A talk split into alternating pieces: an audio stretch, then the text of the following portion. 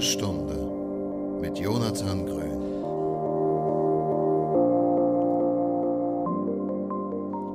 Moin Moin und herzlich willkommen, Danny. Moin. Na, was gab's am äh, dritten Advent heute bei dir zum äh, Frühstück?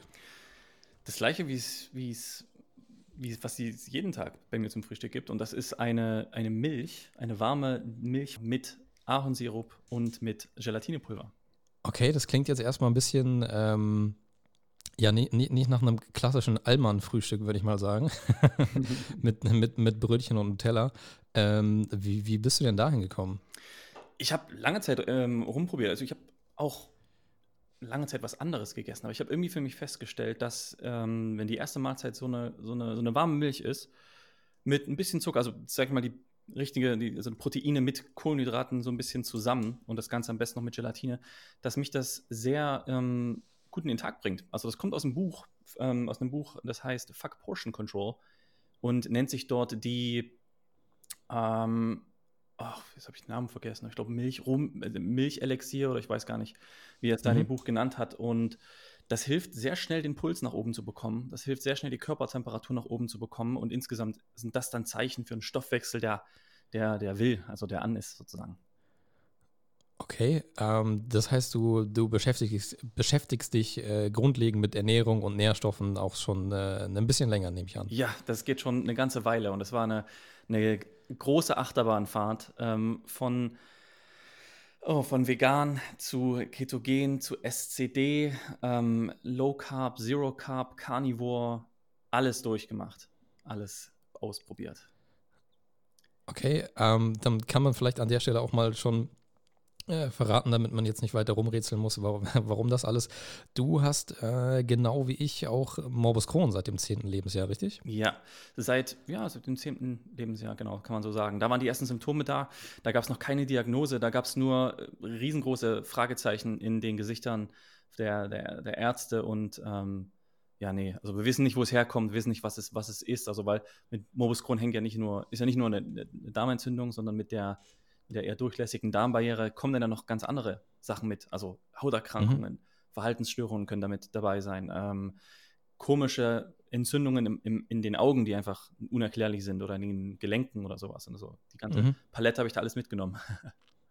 Aber du hast dann ähm, auch, hast du gerade ähm, gesagt, die Di Diagnose viel später bekommen. Aber du hast schon ähm, seit dem zehnten Lebensjahr hast du hier und da schon Symptome, wo du dann rückblickend nach der, ich sage jetzt mal, offiziellen Diagnose dann auch schon so ein bisschen realisiert hast, dass du das eigentlich schon viel, viel länger in dir trägst. Kann man das so sagen? Definitiv. Also ich hatte schon seit ich zehn Jahre alt war, schon Verdauungsschwierigkeiten, Durchfall, ähm, viele, viele solche Geschichten. Also vor allem diese Hauterkrankungen waren da groß vertreten und äh, diese Entzündungen im Auge und deswegen, ja, also das waren so die Zeichen, die dann am Endeffekt komplett zusammengegangen sind mit dieser Morbus Crohn-Diagnose, die ich dann 2011 bekommen habe, nachdem mhm. ich äh, über ein Jahr in der Chicken Nugget Fabrik gearbeitet habe und da im Labor ähm, natürlich jeden Tag diese Dinge auch essen musste. Ne? Das gehört ja zum Job dazu, das ist Qualitätssicherung. Okay. Und nicht nur einmal. Ne? Also du musst von jeder verschiedenen Produktkette, von jeder Produktlinie äh, jeden Tag diese Dinger natürlich auch mal kosten und essen und das war. Das war wahrscheinlich auch nicht das hochwertigste Fleisch, was oh, da das, verarbeitet worden ist. Ich, ich, wüsste nicht mal, wo ich noch minderwertigeres Fleisch finden kann, eigentlich. okay. Also Hühner, die sechs Wochen alt werden und da Turbomast, Schlachtung angekommen. Uh. Manchmal musste man den Wareneingang auch prüfen und da ähm, auch Fleisch erwärmen und kosten. Und das Hähnchenfleisch hat wirklich nach gar nichts geschmeckt. Es war einfach, es war nichts. Es war einfach, ja. Krass. Ähm, wann hast du denn mit der, mit der Recherche dann bekommen, äh, begonnen, was so deine Ernährung und, und Nährstoffe, beziehungsweise Nährstoffaufnahme, alles, was so in die Richtung geht? Ähm, was war so Stein des Anstoßes, dass du in die Richtung für dich geguckt hast, einen besseren Weg zu finden? Ja, also ich habe das lange Zeit nicht wahrhaben wollen, also sehr, sehr lange. Ich hatte eine Ärztin im, in meinem kleinen Dorf im Erzgebirge, die ähm, mich schon lange dahin drücken wollte und nein, Sie können doch nicht rauchen, Herr Kircheis, Sie können doch nicht Alkohol trinken und da schon versucht, mich in die basische Ernährung zu drücken. Die habe ich übrigens auch gemacht. Die war, das hatte die schlimmsten Folgen für mich in dem Fall. Es waren einfach dann, ähm, ich glaube, bei jedem Menschen ist es so, so, bevor ein Mensch bereit ist, eine große Veränderung im Leben anzustreben, muss manchmal einfach so viel passieren, dass man wirklich an eine Grenze kommt von und, und wirklich man sozusagen ins Gesicht geknallt bekommt, so kannst du nicht weitermachen, sonst ist es vorbei. Und Ernährungstechnik habe ich schon viel probiert, dann ähm, 2016 rum, ähm, 2015 rum vielleicht, aber dann 2000, 2016 Dezember. Und das ist der Grund auch, wo, äh, warum ich heute hier bin, glaube ich, auch. Und das Thema, über was wir heute auch genauer sprechen möchten. Es war die Weihnachtszeit. Genau, genau. Es war die Weihnachtszeit, da habe ich hier kleinen Soundeffekt, Weihnachtszeit und sehr geil. und ähm, da war es 2016 so, dass ich äh, gar nicht mehr leben wollte. Also, also gar nicht mehr. Also ich war am Ende, ich hatte ein gebrochenes Herz, eine Beziehung ging vorher äh, zu, Brüch, zu, zu, zu, zu Brüche. Sagt man das so? Ähm, in, die, in, die, Brüche gegangen, glaube ich. In die Brüche ich... zu Bruch. Ich bin eigentlich auch äh, Online-Deutschlehrer, ich sollte sowas wissen. und ähm, dann, ja, das hat bei mir so, das, das hat so emotionale Geschichten haben immer den Kron getriggert. Aber dann kommt noch Weihnachten obendrauf. Und da kommt noch äh, die ganze Winterdepression, Herbstdepression obendrauf. Da kommt so viel obendrauf, schlechte Ernährungsgewohnheiten. Und ähm, darüber werden wir heute wahrscheinlich äh, ausführlich sprechen. Mhm. Und da war ich dann ähm, wieder im Krankenhaus und da fing das dann das erste Mal an, dass mir auch äh, starke Medik Medikamente ge gegeben werden mussten. Azathioprin, Infliximab, ähm, diese ganzen Immunsuppressiva sozusagen. Und und hast du nicht gesehen. Dann lag ich im Bett, ich weiß noch ganz genau, das war wirklich Weihnachten, vielleicht der, ich weiß nicht, 23., 24. in der Richtung war das wirklich. Und habe ich für mich so festgestellt, ich glaube, wenn das so zwei Wochen noch weitergeht und ich mich nicht besser fühle, und das war so eine, das ging einfach, mein ganzes Leben hat, ist so zusammengelaufen zu dem einen Punkt da, an dem ich gemerkt habe, das ist es dann vielleicht gewesen für mich, wenn das nicht besser wird in zwei Wochen. Dann will ich das Leben nicht mehr so weiterleben und habe dann die große Frage ins Universum gerufen, so, was habe ich übersehen? Was habe was hab ich bis jetzt einfach nicht gerafft? So, was ist, da muss es doch was geben, was ich einfach nicht checke am Leben, dass ich so ähm, zerbrochen und traurig und kaputt war. Also nicht nur auf einer psychologischen Ebene war ich das, sondern auch auf einer physiologischen Ebene. Also alles an mir war innerlich äh, zerbrochen, kann man fast sagen. Und ähm, ja, meistens, wenn man, wenn man so laut ruft, dann antwortet auch jemand da irgendwo draußen im Universum, wenn man das so sagen möchte. Und ich habe, es hat ein bisschen gedauert, aber im Endeffekt, dann war das an dem, an dem 9. Januar, das ist, der, den Tag werde ich nie vergessen, weil an dem 9. Januar habe ich eine Lebensentscheidung getroffen, die mein komplettes Leben von da an verändert hat. Und ich weiß nicht mehr, ob es nur dieses, diese Sache war, ähm, die, das, die die Veränderung gebracht hat, aber es war auf jeden Fall der erste, der, der erste Anstoß. Und das war ein Video, was ich online gefunden habe über Meditation. Und es war der Moment, in dem ich das Video noch, ich weiß es noch ganz genau, in der Timeline gesehen habe und ich habe einfach, meine Augen sind einfach da drauf gegangen, ich habe da drauf geklickt und dachte so, du hast dich eigentlich nie mit Spiritualität befasst. Du bist nicht religiös erzogen worden. Ähm, diese ganzen, ach, diese ganzen Gläubigen und so weiter auf dem Dorf ähm, oder beziehungsweise ähm, wurde das vielleicht ein bisschen belächelt auch in meinem Umkreis. Mhm. Und äh, nie damit groß was zu tun gehabt. Und dann hatte ich ähm, am 9. Januar gesagt, gut, ich meine, dann mache ich es halt jetzt mal. Fange ich halt jetzt mal an. Und das war auch die Phase, da haben die Medikamente auch gerade angefangen zu wirken. Das war so eine, so eine doppelte Wirkung, würde ich fast schon sagen, die das, ähm, die das vielleicht noch ein bisschen beschleunigt hat. Aber ich habe sehr schnell gemerkt, dass Meditation was war, was mir sehr gefehlt hat in meinem Leben. Um nach innen zu gehen, um, um sich selbst zu spüren, sage ich mal, sich selbst kennenzulernen. Und das hat dann alles ins Rollen gebracht für mich. Ist es nicht auch, also ich, ich also ich finde es interessant, dass du im Prinzip, äh, wenn du sagst, du bist im Prinzip nach innen gegangen, ähm, im Prinzip ja auch an eine Stelle, oder anders, oder anders gesagt, ähm, das Innere war ja bei dir, äh, oder du hast ja die, eine, eine Diagnose bekommen, ähm, die dir schwarz auf weiß auch gesagt hat, so irgendwas funktioniert mit deinem Inneren, ne, im weitesten Sinne. Also ich spreche ja. jetzt auch von den Organen, vielleicht noch irgendwas funktioniert da nicht. Ähm, und du bist dann aber zum ersten Mal tatsächlich in dich gegangen wiederum. Ähm, auf die Idee muss man ja vielleicht auch erstmal kommen, sag ich mal, weil ähm, du gehst ja eigentlich normalerweise gehst du nicht dahin, wo es weh tut, um es vielleicht mal so zu sagen. Weißt du, was ich meine? Ja, da ist ein großer Teil davon, ähm, wie du schon sagst, das ist ein großer, ein großer Teil auch Resistenz, auch ähm, Dinge, die man nicht sehen will, denen man sich nicht stellen möchte, die einfach schon immer da waren. Und ähm, das ist nichts, was, was immer unbedingt einem bewusst ist, so wenn man durchs Leben geht. Aber mhm. an manchen, in manchen Momenten weiß man nicht genau, weiß sicherlich jeder, der gerade zuhört, genau, was ich meine. So. Es gibt schon so diese, diese, diese Leichen im Keller, die, die äh, möchte man nicht unbedingt anschauen. Und ich weiß nicht, ob es Meditation direkt war oder insgesamt dann diese ganze Persönlichkeitsentwicklungsgeschichte, also dass man dann anfängt, Bücher zu lesen und wie, wie werde ich, wie kann ich das überwinden und wie funktioniert meine Psychologie. Das ist dann meistens mhm. so eine Welle, die dann kommt, in der man sich dann in unglaublichen Bücher stürzt und das, und das alles äh, konsumiert. Ähm, aber ja, ich weiß nicht, mir, mir, mir schießt gerade in den Kopf der, der Kolja Altmann, der hat es ähm, der hat da ein Wort dafür gehabt, was ich lange Zeit gesucht habe, um das zu be beschreiben, was das ist. Und das ist vielleicht auch eine gewisse fehlende Abgrenzungsfähigkeit. Und ich glaube, das ist ein ganz wichtiges Thema für, für alle möglichen Erkrankungen eigentlich. Also die, die Psychosomatik, die ich lasse etwas zu nah an mich ran. Ich stehe nicht wirklich fest auf, mein, auf meinen Beinen und so weiter. Mhm. Und ja, ich glaube, das, also ich drehe mich da gerade ein bisschen im Kreis, aber ich äh, denke, dass es so, so wichtig ist, dass man, äh, dass man, das kann man mit Meditation, denke ich, äh, angehen. Ja, ich denke auch, dass die äh, Psyche gerade bei ähm, solcher Art von Erkrankungen, also ich, wenn ich jetzt solche Art meine, dann meine ich grundsätzlich jegliche Art von chronisch entzündlichen Darmerkrankungen, da gibt es ja eine ganze Menge. Ähm, was ich aber noch mal kurz aufgreifen will, ist, ähm, dass dich im Prinzip einen also wenn es denn so ist, ich formuliere es vielleicht erstmal als Frage, ähm, um nochmal aufzugreifen, dass ich das vielleicht richtig verstanden habe. Du hast in den vorgeschlagenen Videos von YouTube, nehme ich mal ganz stark an, also die rechte Spalte, die man da immer hat, äh, mit den ja. nächsten Videos, die dann so automatisch zum Teil auch abgespielt werden.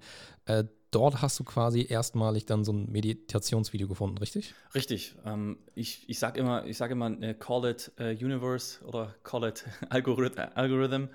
Ja, ähm, genau, genau darauf wollte ich nämlich hinaus, weil äh, wir in Folge 22 äh, genau das alles relativ äh, kritisch zum Teil auch auseinandergenommen haben und das ja im Prinzip ganz einfach runtergebrochen ein Algorithmus ist, der nichts anderes macht, als erstmal dafür zu sorgen, dass du auf der Plattform bleibst. Ja. Unabhängig davon, äh, was du da jetzt für Videos schaust, aber sie sind natürlich bewusst so äh, ausgewählt, dass sie dich einfach möglichst lange auf dieser Plattform halten. Also eigentlich erstmal was gar nicht mal so positives.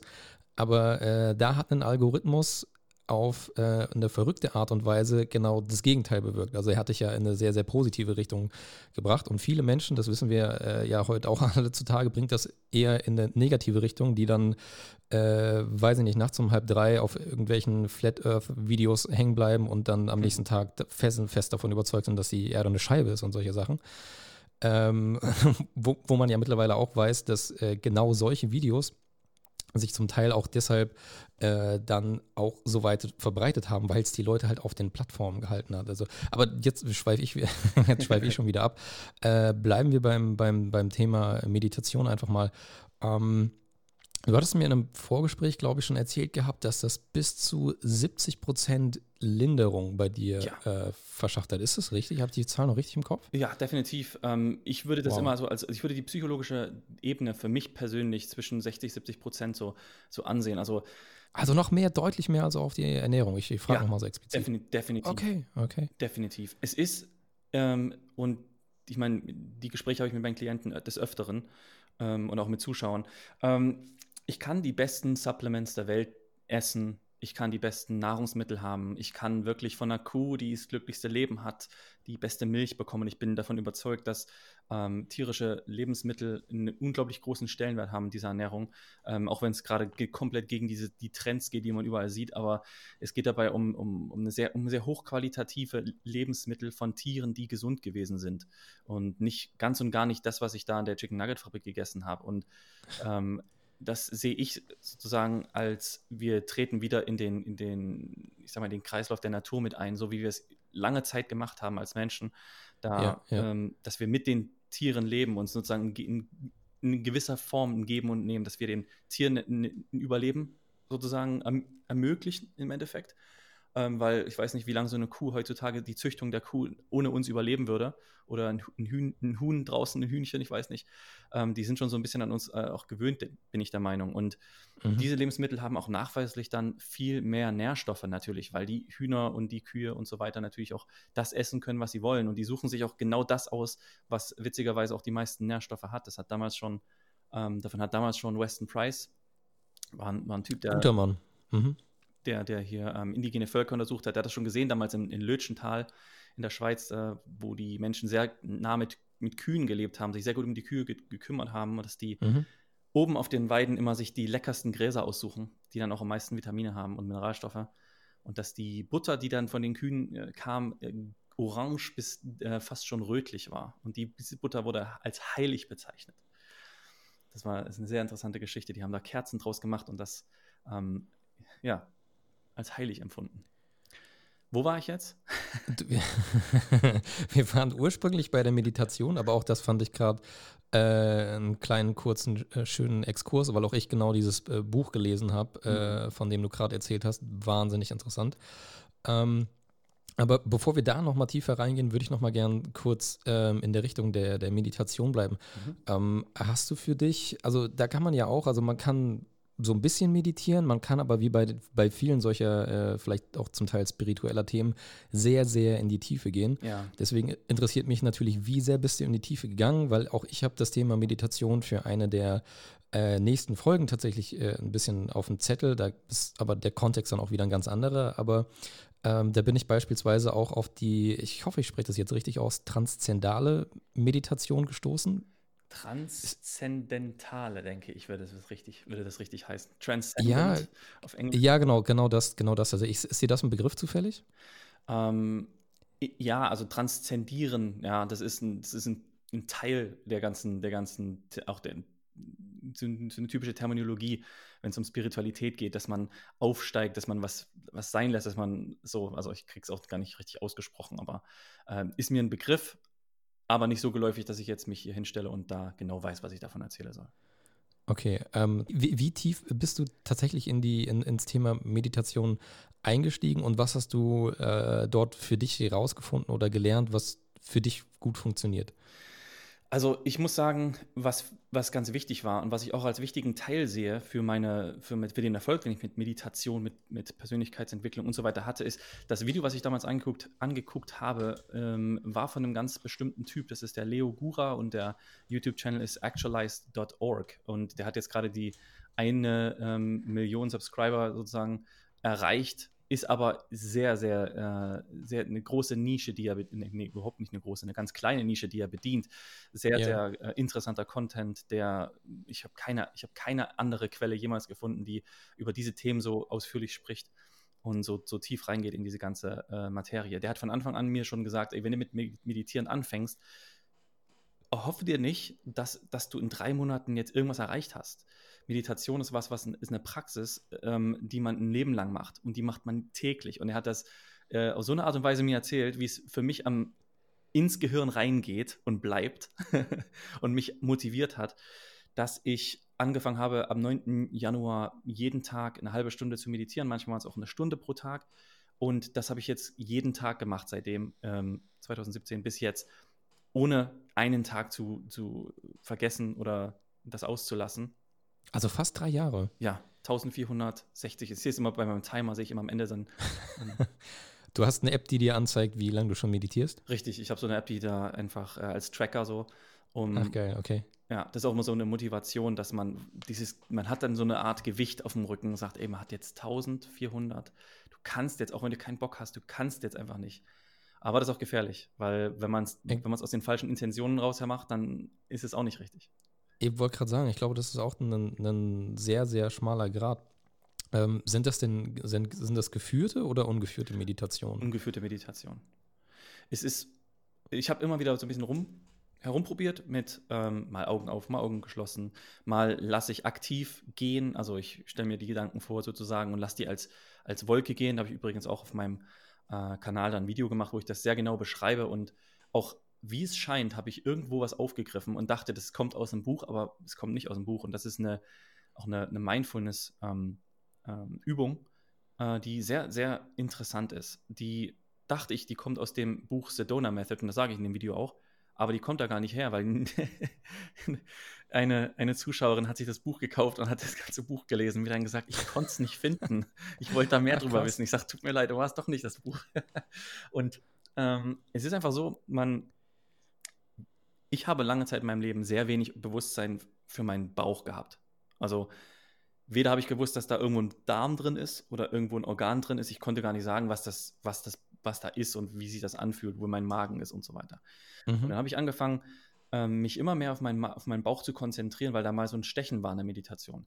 Und habe mich immer weiter, immer weiter drauf konzentriert und das immer größer gemacht. Und ich weiß nicht, wo ich das her habe, aber es, man macht es immer größer und dann, ähm, wenn man wirklich ganz genau weiß, wo das ist und das wird dann richtig warm, das Gefühl, dann stellt man sich vor, und das ist jetzt das Ding, wo, wo viele abschalten, man stellt sich vor, man hat einen Beutel voll Wasser und schneidet unten den Beutel auf.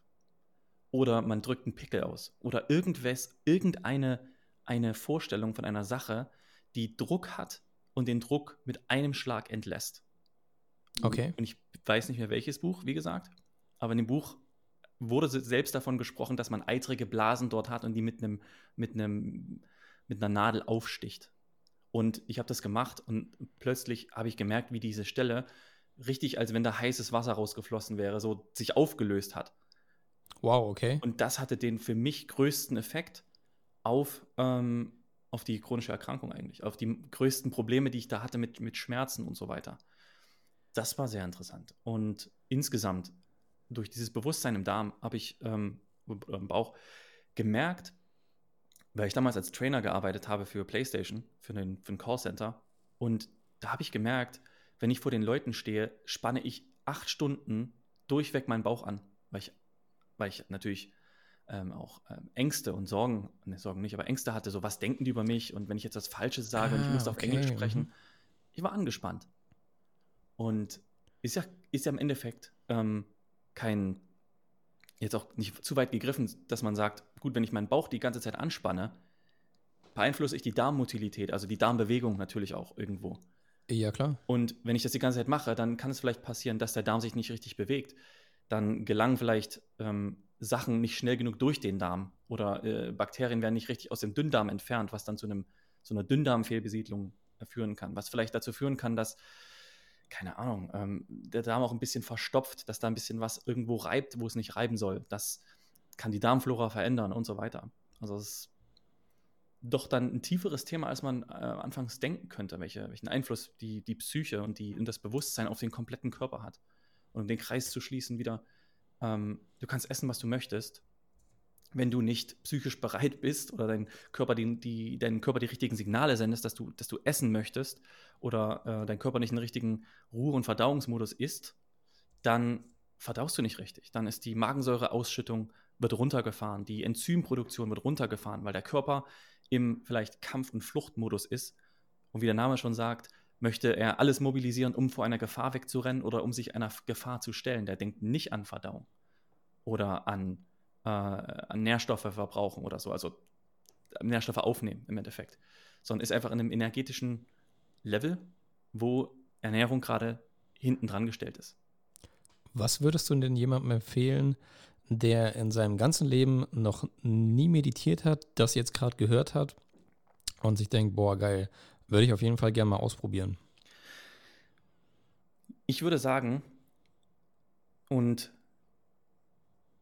das ist was, was ich, was ich, was ich gelernt habe als, als Coach, was wirklich so, so, so wichtig ist und so grundlegend. Das ist was, was ich selbst, weil ich als, als auch als Trainer jetzt für Coaches arbeite, das ist das Erste, was ich denen auf den Weg gebe.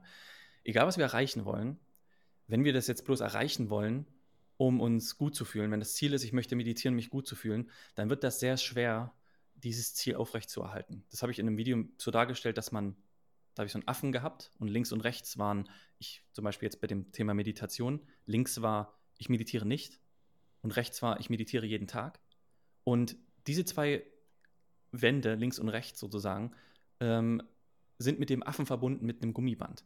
Sprich, mhm. wenn ich jetzt den Affen nach rechts bewege zu, ich meditiere jeden Tag, weil ich ja muss, weil ich ja ähm, mich gut fühlen will, dann zieht mich das Band dann zurück, dass ich nicht meditiere. Die Spannung wächst, umso näher ich meinem Ziel komme. Das kennt, glaube ich, auch, kennen auch viele Menschen, die vielleicht ähm, abnehmen möchten. So näher man seinem Wunschgewicht kommt, umso, umso schneller hat man es dann wieder ähm, auf, auf den Rippen, weil es einfach die, äh, die Anziehungskraft verliert. Und ja, ja. Mhm. Dann zieht es einen zurück zu, ich will nicht mehr, also ich meditiere nicht mehr, dann ist man aber da nicht mehr zufrieden und dann geht es wieder nach vorne und zurück und nach vorne und zurück und man erreicht eigentlich gar nichts, außer dass man einen Jojo-Effekt hat. Und was das durchbrechen kann, ist einfach, dass man sich eine größere Vision baut. Und das bedeutet, warum will ich meditieren? Und wenn ich das, was ich dann bekomme von der Meditation erreicht habe, was mache ich damit eigentlich? Wenn ich also sage, ich will gesund sein, ist das zu wenig. Das kann man nicht, diese, diese Motivation kann, nicht, kann man nicht aufrechterhalten, wenn man nicht weiß, was mache ich mit der Gesundheit. Und da ist es für, für Coaches jetzt besonders, für, die, für, dieses, für diese Methodo Methodologie, für diese äh, äh, Nische, die ich bediene, sozusagen mit, dem, mit, dem, mit der Coaching-Technik, die ich mache, ähm, ist es so, so wichtig, das Ziel so, so bunt und greifbar auszuschmücken, wie nur irgend möglich. Also das muss so klar sein, das muss fast schon, ähm, der, der, der Klient muss fast schon, ähm, es muss schon fast schon möglich sein, das, das aufzumalen, auf ein Blatt Papier zu malen. Also was mache ich mit der Gesundheit, mit meiner Familie? Wie sieht das aus? Ähm, wie stehe ich früh morgens auf? wenn ich die Gesundheit erreicht habe, wie ist die Beziehung, wie inwiefern ähm, verbessert sich die Beziehung zu meiner, zu meiner Frau, zu meinen Kindern, äh, jobtechnisch, was ist da dann möglich, wenn ich auf einmal viel mehr Energie habe? Ähm, kann ich da vielleicht besser arbeiten, vielleicht noch nebenbei was, mir, mir was aufbauen? Was macht das mit dann mit meinen Finanzen? Was macht das mit meinem, mit meinem Lebensgefühl? Und, und so weiter und so weiter und so weiter. Und, und das ist aber schon sehr groß gedacht auch in Summe, oder? Oder also ist das gewünscht tatsächlich? Das ist individuell. Absolut individuell. Okay. Was, okay. Ähm, das ist was, wo ich auch zurücktrete als Coach und ähm, immer den, den Klienten entscheiden lasse. Was ist es, was du möchtest mit Gesundheit? Was bedeutet ja. das dann für dich? Ja, klar, weil es natürlich auch äh, sehr individuell ist. Auch das Thema hatten wir natürlich in, in vergangenen Folgen auch schon des Öfteren. Also die, no die Normalität, äh, gerade wenn es die Normalität mit einer, mit einer chronischen Erkrankung ist, die man zum Teil vielleicht seit mehreren Jahrzehnten hat, dann sieht so eine Normalität dann auch wiederum für jeden äh, anders aus. Deswegen finde ich den Ansatz grundsätzlich nicht schlecht, dass, äh, wie du sagst, du im Prinzip das den Klienten entschei selbst entscheiden lässt und da auch irgendwie ke selbst keine harten Vorgaben machst. Aber das stelle ich mir relativ schwierig vor, wenn man zum ersten Mal dann damit konfrontiert ist, oder? Definitiv. Das ist kein Prozess, den man einfach so macht. Äh, der, das ist überhaupt kein Prozess, der natürlich ist für den Menschen, weil wenn wir uns ähm, die, die, die ähm, Hierarchy of Needs, auf Deutsch die Bedürfnispyramide, das auf die Bedürfnispyramide von Maslow angucken, dann teilt er diese ja in zwei verschiedene Bereiche. Und das ist ja, die, die unteren Bereiche sind ja eher so, ich mir so, so animalistisch eher so. Das ist, geht, es geht ums Überleben, also die Entscheidungen, die man für diese unteren ähm, Ebenen dieser Bedürfnispyramide trifft, also für Sicherheit, für Reproduktion, für ähm, ähm, was ist da noch alles dabei, für Behausung, Jedenfalls sind da eher so die, die Überlebensmechanismen dabei. Wenn man aber höher aufsteigen möchte in dieser Bedürfnispyramide, dann geht es darum, dass man sich, dass man sich ähm, sozusagen eine Zukunft aufbaut, also eine Vision aufbaut. Es ist also mhm. also nichts, was, was, was, was von alleine kommt. Man muss sich das wirklich kreieren. Es ist auch nichts, was ähm, über Nacht plötzlich passiert. Vielleicht. Kommt drauf an, wie, wie bereit man dafür ist. Ähm, und vielleicht auch, wie man es angeht. Also man kann es alleine machen, definitiv. Ich habe hab ein E-Book geschrieben, da eine Coaching-Technik mit reingebracht und das ist das Grow Model, also das ist eine simple Coaching-Technik und die kann dann schon alleine helfen, aber man hat, wenn man das alleine mit sich mit sich äh, durchführt, diese, diese Übung, meistens Blindflecke. Also im Sinne mhm. von, das Messer kann alles schneiden außer sich selbst. Oder der Staubsauger kann alles reinigen außer sich selbst zum Beispiel. Und ja das übersieht man dann meistens. Und meistens sind die Punkte aber ganz wichtig, wobei dann die Arbeit mit dem Coach sehr wichtig sein kann. Und dann kann man sozusagen diese Blindflecke auch hinterfragen als Coach. Ja, es ist grundsätzlich ja gerade auch bei solchen Sachen nie verkehrt, ähm, mal eine Perspektive, eine Meinung irgendwie von außen äh, zu bekommen auf sein eigenes Ich, auf sein eigenes Handeln, weil wie du gerade sagst, diese, diese blinden Flecke, äh, die man selber allzu äh, gerne übersieht, ohne dass man das Bewusstsein dafür hat, dass man die gerade übersieht. Da sagst du was sehr, sehr Interessantes, weil du gerade, du hast da gerade gemeint, dass es auch interessant sein kann, wenn man die Meinung bekommt von, von außen. Und mhm. das, was die Coaching-Technik ausmacht, und das kommt von, von dem guten Herrn ähm, mm, mm, mm, Person-Centered Coaching. Mit Namen habe ich es heute einfach nicht. Ich komme schon später drauf. Aber jedenfalls ist das sehr beeinflusst von Rogers, Carl Rogers, ja, Carl Rogers, genau. Der hat die psychologische Therapieform entwickelt, die sozusagen personenzentriert ist. Also es geht in, der, in dem Coaching um die Person und nicht um mich. Was ich denke, ist eigentlich erstmal egal. Okay. Wir benutzen in der Session sozusagen das, was von dem Klienten kommt und, und nehmen das und ähm, fragen eigentlich die ganze Zeit nur. Was ich denke in dem Moment ist, muss ich hinten ranstellen. Das ist auch nicht einfach manchmal, aber Das kann ich mir vorstellen, ja. da stellt man hinten ran, um dann ähm, sich wirklich voll und ganz auf den, auf den Klienten konzentrieren zu können und wirklich da zu sein und nicht um selber das Lenkrad in die Hand zu nehmen, sondern man nimmt eher so, einen Beifahrer, ähm, so eine Beifahrerposition ein und fragt dann eher so, was, wo soll es hingehen und wie kommen wir da hin und was bedeutet das, wenn wir dort sind? Du hast eine wahnsinnig große, ähm, höre ich zumindest jetzt nach den ersten 30 Minuten, glaube ich, auch so ein bisschen so raus, äh, auch eine wahnsinnig große Leidenschaft dafür, glaube ich, nicht nur dir selbst zu helfen, sondern auch anderen Leuten zu helfen, beziehungsweise anderen Leuten äh, vielleicht auch dabei zu helfen, wo du hingekommen bist nach der langen Reise, die du auch mit einem mit einem Morbus Crohn hinter dir hast. Mhm. Ist das so, kann man das so stehen lassen? Ja, ähm, ich habe da mal Angst, dass ich, ich reflektiere sehr oft, ob das ein, Helfer, ein Helfersyndrom ist. ist es aber eigentlich nicht. ja. Sondern ähm, ich glaube einfach, ich habe mich schon immer als Kind schon immer gefragt, so was ist das, was, was passiert hier eigentlich? Was ist das? Wie, warum habe ich, nicht warum habe ich Hände, aber was, was mache ich hier? Was ist das? Und, mhm. und warum fragt sich das neben mir nie, niemand anders? Und mhm. ähm, als ich dann, wie gesagt, dieses, dieses furchtbare Weihnachtsfest sozusagen genießen durfte, was für mich einen großen äh, Wert hat heutzutage, die, die Schmerzen, die ich damals hatte, dann wird auch irgendwo klar, so ein bisschen, ist für mich so ein bisschen klar geworden, worum es im Leben vielleicht eigentlich geht. Und da war für mich irgendwie so klar, äh, es gibt, also die Herausforderungen, die ich überwunden habe, sind so unglaublich wertvoll für Menschen, die, sind, die diese Herausforderungen noch nicht überwunden haben. Und wenn ich irgendwas mit meinem Leben anstellen möchte, dann unbedingt, dass ich, dass ich, dass nicht noch jemand durch diesen ganzen Schmerz gehen musste oder muss. Und das war so der Grundgedanke ähm, für mich. Also ich habe einfach irgendwann so eine, so eine Verwandlung durchgemacht von einem Punkt, wo ich nicht mehr leben wollte, zu einem Punkt, wo ich so glücklich war wie noch nie in meinem Leben zuvor, dass ich gesagt habe, das ist einfach, ich, fühl, ich würde mich da einfach schlecht fühlen, wenn ich das nicht teile mit Menschen. Das ist was, da bin ich der Meinung, das muss raus. Das, das müssen Leute sehen, dass, dass das möglich ist. Zuerst mal, dass das möglich ist und dass es dann einen Weg geben kann. Und lange Zeit dachte ich, dass ich vielleicht der sein werde, der den Menschen das vorschreibt, bis ich dann Coach geworden bin und gemerkt habe, dass es da gar nicht darum so, so oft geht. Aber klar, auf meinem YouTube-Channel natürlich teile ich da einen gewissen Weg und Informationen, aber in zum Beispiel den ja. Coaching-Sessions, da nimmt, wie gesagt, da reicht es so oft, einfach einem Menschen einen Raum zu geben einfach mal eine, Stunde Zeit und Raum zu geben und Ruhe zu geben. Einfach mal das rauszulassen, was da drin ist. Einfach mal, was, was ist da los? Was, was, geht da, was geht da an einem vor? Und sowas gibt es heute, also es hat niemand in seinem Alltag heutzutage. Wenn ich mich mit ja, meinem. das stimmt. Ja. Also gerade auch in der, gerade auch in der jetzigen Situation, wo du, ähm, wenn du mit Leuten irgendwie noch eine Möglichkeit hast, sozial inter zu agieren, dann mhm. ist es maximal per, per Telefon oder per Videotelefon. Ähm, aber auch da, also jetzt gerade die Kontakteinschränkungen, jetzt nicht nur generell in diesem Jahr, sondern auch vor allem in den letzten äh, Wochen und Monaten, sorgen ja dann auch zusätzlich dafür, dass äh, bestimmte Ventile, so nenne ich es jetzt ein, einfach mal, auch zum Teil auch gar nicht mehr geöffnet werden können. Und wie du gesagt hast, im Alltag äh, fehlt einfach gänzlich dieser Raum. Ja.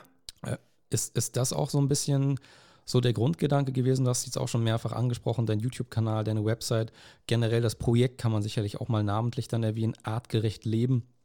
Ähm, entsprechend dann zu, zu initialisieren, zu gründen, waren das so auch die, die, die Kerngedanken, als du mit dem Ganzen äh, gestartet bist? Ja, also die Kerngedanken sind auf jeden Fall ähm, Grundlegendes ähm, zu vermitteln, was ich einfach über die Jahre einfach, wo ich, wo ich mir denke, wenn ich, als ich das gehört habe, warum weiß das eigentlich niemand? Warum ist das nicht mhm. irgendwie da, da draußen so? Und ich spreche da jetzt nicht unbedingt über die ernährungstechnischen Richtlinien, die ich oder Dinge, die ich vorher gerade erwähnt habe, ob das Milch ist oder ob das Eier oder Fleisch sind. Das meine ich ja. nicht als, als, als Ideologie, sondern insgesamt so, das waren so grundlegend Dinge, die einfach, ja, wo ich einfach denke, dass es für das System nicht wirklich wertvoll ist, das in der Schule sozusagen jemandem beizubringen wenn ich das jetzt so kritisch äh, formulieren darf. Es ist, ähm, damit will Ja, ich niemanden klar. verteufeln, mit, nicht das System, nicht das Schulsystem insgesamt, sondern einfach, das sind einfach Dinge, die sind so wichtig für unser Leben, aber vielleicht nicht so wichtig für ein System, um in, in einem System funktionieren zu können. Und ich glaube, mich hat das schon immer so sehr interessiert, weil ich nie wirklich zufrieden war mit dem, mit dem, mit der Idee irgendwie, ich muss jetzt durch die, durch die Schule gehen und dann muss ich irgendwie mein Leben lang irgendwo einen Job machen, der mir nicht gefällt jetzt oder so. Warum das denn? Also, und dann bin ich alt und dann habe ich aber Freizeit und dann kann ich aber nichts mehr machen, weil ich irgendwie alt bin und krank bin.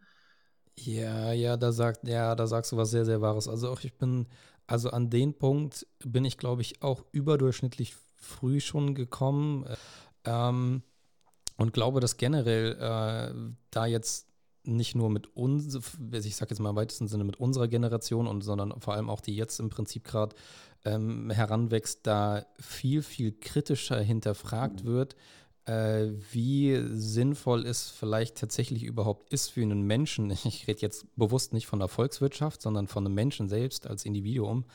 Ähm, wie sinnvoll das ist bis, ähm, keine Ahnung, 65, 70, 72, je nachdem kann man sich jetzt äh, aussuchen, welches Alter man da irgendwie nimmt, aber um den Punkt halt klar zu machen, wie sinnvoll das sein kann, irgendwie bis dahin, ab dem ist dann im Prinzip nur noch eine Frage der, der Ausbildungs- oder Studienfrage, wie, wie früh man dort im Prinzip ins Berufsleben einsteigt. Also irgendwann tut man es ja. Also es ist, ähm, ist mehr oder weniger unumgänglich, aber irgendwann hast du entweder deine Ausbildung abgeschlossen oder du hast dein Studium abgeschlossen oder was auch immer. Und dann steigst du dort ein und dann bist du dort drinne bis zu deiner Rente. Und klar ist es heutzutage nicht mehr so wie vor äh, noch wenigen Jahrzehnten, dass du äh, einen Job angefangen hast und hast ihn bis zur Rente gemacht. Das ist, glaube ich, sowieso schlimm genug gewesen, vor allem wenn du einen ausgewählt hast, der dich so wirklich gar nicht erfüllt hat.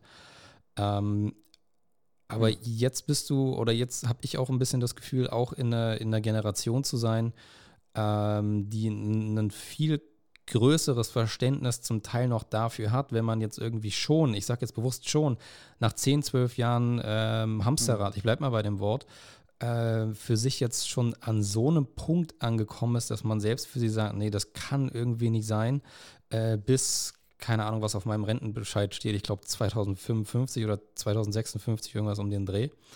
Äh, so lang sich irgendwie noch ein abzueiern und abzubuckeln, wirklich mit allem, was dazu gehört, ähm, dass man, ja, oder dass ich zumindest auch mittlerweile ähm, an einem Punkt angekommen bin, an dem ich mir die Frage stelle, wie gesagt, wie sinnvoll das alles noch ist. Und ähm, ich bin grundsätzlich jemand, der momentan eher so diese klassisch, klassische 40-Stunden-Woche dafür sieht, äh, primär in erster Linie natürlich Geld zu verdienen, keine Frage.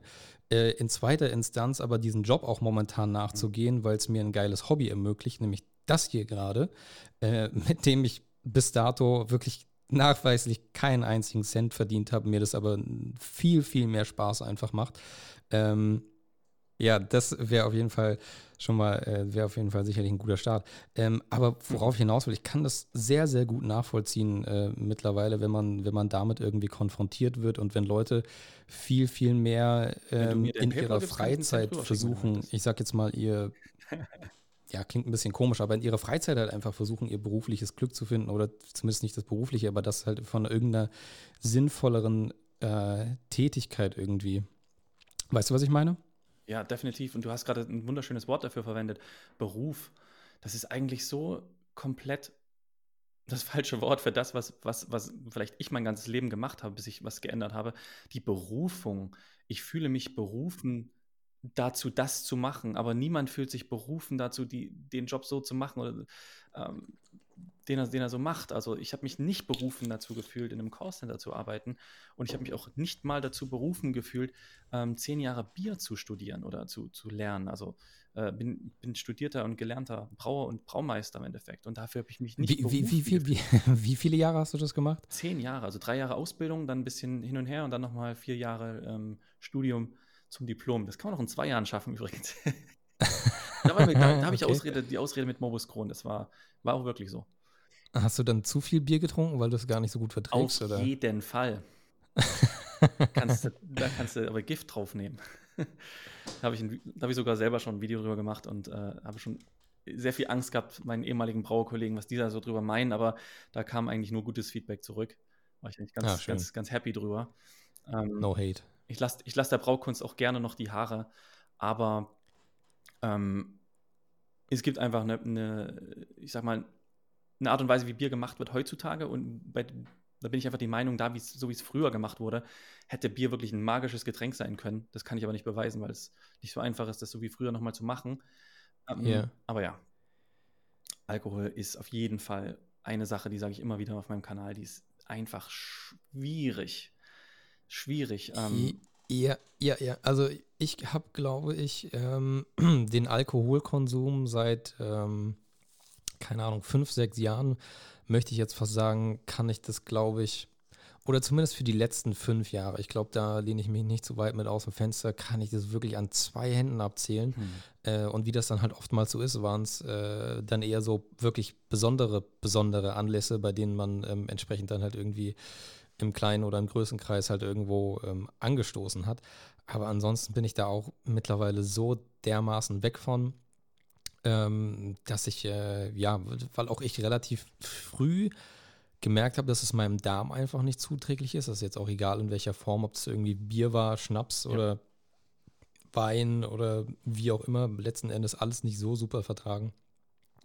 Und äh, ja, deswegen kann ich das auf jeden Fall nachvollziehen. Aber wie ist denn dann dein Weg im Prinzip vom, ähm, das finde ich eigentlich eine ganz, eine ganz schöne Fragestellung, glaube ich. Und zwar, ähm, wie ist dein Weg von studierten Braumeister quasi jetzt in die Selbstständigkeit rein hin zum, ich nenne es jetzt mal im weitesten Sinne Infotainment, ne? Weil das, was du so machst mit deiner Website, YouTube-Kanal, dem Coaching, was du so machst, also es ist ja sehr, sehr viel ähm, Unterhaltung mit einem gleichzeitig informativen Mehrwert. Wie, wie bist du da hingekommen? Erstmal danke für das Kompliment. Ich bin immer so selbstkritisch mit meiner eigenen Arbeit, dass ich froh bin zu hören, dass das unterhaltsam und informativ ist. ähm, Also für mich auf jeden Fall absolut. Also ja. das ist super. ähm, das ist eine sehr gute, gute Geschichte. Ich will gar nicht so, so, so unglaublich ins Detail gehen oder so, so, so sehr über mein Leben, sag ich mal, auspacken müssen. Das ist alles auf meinem, breit auf meinem Kanal erzählt, wenn es jemanden interessiert, aber man kann es kurz zusammenfassen. Ich bin Brauer Mhm. geworden, weil ich nicht wusste, was ich mit meinem verhemmten Leben machen soll. Ich wusste einfach nicht, ich, und das ist, glaube ich, auch eine Key Message, die ich unbedingt in die Welt noch rausbringen möchte mit in meinem Leben, ist, dass, dass man schon das machen kann und das, das hört sich immer so, so, so, so beschissen an, wenn, das, wenn, wenn, wenn man das vielleicht in Disney-Filmen hört, aber man kann schon das machen, was man will. Das sollte man auch machen. Aber man sollte es auch erstmal herausfinden. Und ich dachte, ich habe mich einfach damit abgegeben und gesagt, ja, es wird halt nie so geil werden, wie ich denke, weil das, was ich machen will, ähm, erstens mal wusste ich das gar nicht. Und zweites Mal wäre das auch gar nicht für mich möglich gewesen, in den Rahmen, in dem ich mich bewegt habe als, als äh, 16-jähriger ähm, äh, Junge da. Und Mhm. ich habe einfach gesagt, ich weiß nicht, was ich machen will. Mein Vater hat schon ein bisschen Druck gemacht, so, ey Junge, du musst dich entscheiden. Äh, Realschule ist fast durch. Und der, ich weiß noch bis heute, ich weiß, so, ich, so erzähle ich es auf jeden Fall, wenn mich jemand fragt, äh, wie sich mein, mein Vater so am, am Schnurrbart äh, kratzt und sagt, ich mag, ich mag eigentlich Bier. und ich kenne eigentlich in der, im okay. Nachbarort kenne ich, ein sehr, sehr kluger Mann. Im Nachbarort kenne ich, ähm, kenne ich einen Brauer, also die Brauerei, die es da gibt, da kenne ich den Braumeister. Und da fing ein Praktikum an. Ich dachte mir, jo, chillige Arbeit, ist eigentlich ganz cool, muss man ein bisschen sauber machen, ist ein bisschen nass, aber es gibt Bier, Mensch, so super. Und der hat mich dann weiterempfohlen in eine, zu einer größeren Brauerei und da habe ich dann drei Jahre meine Lehre gemacht. Und dann auch eine gewisse Leidenschaft dafür entwickelt. Also ich glaube, eine Sache, die, man, die meine Freunde vielleicht über mich sagen würden, ist, dass wenn ich was mache, dann mache ich es richtig. Dann mache ich das mit, mit, mit Feuer, mit Herzblut. Und das waren dann zehn Jahre insgesamt, die ich da ähm, on und off mit Bier zu tun hatte, mit Lebensmitteln und so weiter. Und äh, Hast du selber ein Bier kreiert? ja, das nennt sich witzigerweise Schnauzer. Das war der Name dafür, weil es den Ursprung halt bei meinem Vater so gefunden hatte. Das Witzige war aber, mein, ich, ich konnte im Monat sechs Kästen Bier nach Hause bringen. Und das hat meinem Vater aber nicht geschmeckt. Deswegen hat er anderes Bier gekauft. Oh, Der Keller war voll und ich wow. dachte mir so, warum? warum? Also das ist ja das Schlimmste. Ich habe gerade nach dem, was ist das Gegenteil von Lob? Von Lob, Kritik? Also, ja, ja, also, ja, das ist ja die, die schlimmste Kritik, die, die, du, äh, die man als Bierbraumeister äh, bekommen kann, wenn es halt dann nicht getrunken wird. Ich konnte ja das, die, das Rezept auch nicht beeinflussen, ne? auch wenn ich es gewollt hätte. das ist ja. Ach so, okay, ja. Ach so, ich dachte, du wärst jetzt bei deiner eigenen Kreation gewesen. Nee, die eigene Kreation, die, die kam dann ein bisschen später äh, erst. Mit ein paar Freunden haben wir dann in der Brauanlage so ein bisschen zusammengezimmert und das war aber dann kurz, bevor ich dann wirklich äh, dem Alkohol dann auch Adieu gesagt habe, seit auch schon drei Jahren, äh, fast schon okay. vier Jahren. Oh wird auch schon, wird auch schon fast, fast vier Jahre. Und äh, diese eigene Kreation ist, falls jemand hier zuhört, der sehr Bier interessiert ist, ist einfach ähm, ein sehr schlankes, aber trotzdem malziges Craft-Bier gewesen mit dem Aroma-Hopfen, den man am Ende dazu gibt, der nennt sich Cascade. Und der hat so, so in Richtung Ananas, Zitrus, äh, äh, Aromen und ist einfach mega lecker. Und das war ähm, meine Kreation und die war wirklich, war ich sehr, sehr stolz drauf, ey, muss ich sagen. Und äh, zu Recht, äh, zu Recht auf jeden Fall. Und die hat dann auch deinem Vater geschmeckt. Ja, das hat dann auch meinem Vater geschmeckt. Aber es war mit Aromahopfen. Das ist diese Craft-Bier-Sachen, die sind, ähm, äh, Zitat mein Vater, kein Bier. Bier ist im Osten da gerade im Erzgebirge nur Pilsener. Ja, okay. Alles andere ist irgendwas anderes. Nun wird ja grundsätzlich auch äh, an Weihnachten und an den kommenden äh, Festtagen, äh, jetzt Ende Dezember, mhm äh, auch eher tendenziell mehr oder viel Alkohol, Bier, Wein äh, etc. getrunken. Ja. Und gerade wenn man, ja, wenn man das vielleicht entweder gar nicht verträgt oder weil man es vielleicht auch gar nicht trinken will, ähm, ist das natürlich auch immer eine Zeit, jetzt nicht nur mit Bier, sondern generell, wenn man so in die Weihnachtsfeiertage irgendwie reinguckt, äh, mit Nahrungsmittelunverträglichkeiten. Also ich äh, möchte gar nicht wissen, wie viel äh, 100.000 Menschen, das sind nicht jetzt zusammengefasst, äh, jetzt nicht nur in Deutschland gibt, die nicht nur entweder eine, eine chronisch entzündliche Darmerkrankung haben und dementsprechend vielleicht schon Getreide nicht so gut vertragen oder äh, durchschnittlich schlecht vielleicht sogar, ähm, sondern auch Leute mit, äh, ja, weiß ich nicht, einer klassischen äh, Glutenunverträglichkeit oder Zöliakie mhm. oder, oder, oder, oder. Ja. Ähm, das ist natürlich immer so ein bisschen, ähm, ja, weiß nicht, ob man Spießrutenlauf sagen kann, aber so habe ich zumindest zum Teil auch äh, die Weihnachtsfeiertage äh, in Erinnerung, äh, gerade in der Zeit, als ich angefangen habe, meine Ernährung wirklich umzustellen und wirklich dann halt auch knallhart äh, mehrere Jahre kein, äh, überhaupt gar kein Getreide gegessen habe. Mhm. Das heißt, war noch nicht mal möglich, mir irgendwie Dinkelplätzchen oder so zu backen, weil es gibt ja dann auch Leute, die irgendwie dem, äh, dem Weizen dann irgendwie nicht mehr so zuträglich sind und sagen, sagen ja, dann mache ich das halt irgendwie mit Dinkelmehl oder was es halt sonst noch so für Mehle mhm. gibt. Ähm, das ist natürlich auch dann immer eine, eine, eine schwierige Zeit. Wie hast du das so äh, in Erinnerung, jetzt gerade so in den letzten Jahren hast du ja wahrscheinlich auch deine Ernährung ein bisschen angepasst und ähm, stopfst dich wahrscheinlich, vermute ich, auch an Weihnachten jetzt nicht äh, komplett randvoll mit Keksen, Spekulatius und äh, anderem Kram. Ganz ehrlich, ich bin aus jetziger Perspektive an einem Punkt, wo ich eigentlich alles essen kann, solange ich das nicht zwei Wochen lang mache. So, es gibt eine Grenze. Oh, okay. Es gibt eine Grenze. Wenn ich es jeden Tag mache, rutsche ich wieder rein. Ich sage immer auf meinem, oder am Anfang meines Kanals habe ich äh, immer am Anfang gesagt, dass ich Morbus Crohn besiegt habe. Ich wähle nicht das Wort geheilt, weil per se die, der Begriff Morbus Crohn, so wie er besteht und alle Attribute, die man diesem Begriff, die man diesem Begriff zuschreibt, ist es nicht heilbar. Deswegen sage ich das auch nicht. Ja, ja. Ähm, finde ich gut, finde ich einen guten Ansatz. Aber ich ähm, sage, dass man seinen Darm heilen kann, sage ich und ich sage, dass man, mhm. dass man ähm, Morbus Crohn besiegen kann. Und wenn man besiegen googelt oder die Definition anguckt, da steht, dass man der Sache Herr wird. Und Schön, das ja. mhm. finde ich den perfekten Ausdruck dafür, weil ich, wenn ich möchte, kann ich in drei Wochen einen Schub haben. Wenn ich es nicht möchte, kann ich es auch haben. Weil ich mich selbst so weit kennengelernt habe und verstanden habe, was ist für mich, was sind Trigger für mich und was sind vielleicht auch Sachen, die mein Körper braucht, um einfach äh, cool zu bleiben, um einfach stabil zu bleiben? Und Wann hast du das letzte Physik, Mal einen Schub? Physik, wenn es um Nahrungsmittel geht, ist, glaube ich, das erstmal Physik und Biochemie, glaube ich, ist es A und O. Ja, das sind auf jeden Fall, Fall äh, super Grundlagen. Jetzt habe ich dich äh, kurz unterbrochen, aber jetzt äh, stelle ich die Frage nochmal nach. Äh, wann hast du denn deinen letzten Schub? 2016. Das war dann der, wo der schlimmste Schub. Danach waren nur noch so einzelne kleine mal, mal, äh, mal ein bisschen Durchfall vielleicht oder das hat sich dann verschoben. Also es waren nicht mehr wirklich Darmprobleme, die ich danach hatte. Ich hatte dann zwei Jahre noch Medizin, Medikamente genommen, die habe ich seit zwei Jahren jetzt auch nicht mehr genommen. Also die habe ich dann Mhm. heute auf morgen auch abgesetzt, aufgrund der, der Nebenwirkungen, die da auf dem Beipackzettel standen, die für mich einfach erschreckend waren. Und ich dachte, okay, ich tausche hier einfach nur diese Symptome gegen vielleicht noch viel schlimmere Symptome. Und es muss einen Kommt mir anderen sehr Weg geben. bekannt vor. Ja. Und dann war das 2000, ja, 2016 der letzte Schub, genau. Und dann jedes Jahr Weihnachten äh, habe ich das Weihnachtsfest für meine Mutter noch schlimmer gemacht, indem ich irgendeine andere Ernährungsform hatte. Es war dann zeitweise war es Ketogen, zeitweise war es die SCD. Ähm, es war halt immer irgendwas, wo für mich was Spezielles passieren musste, damit ich das essen kann.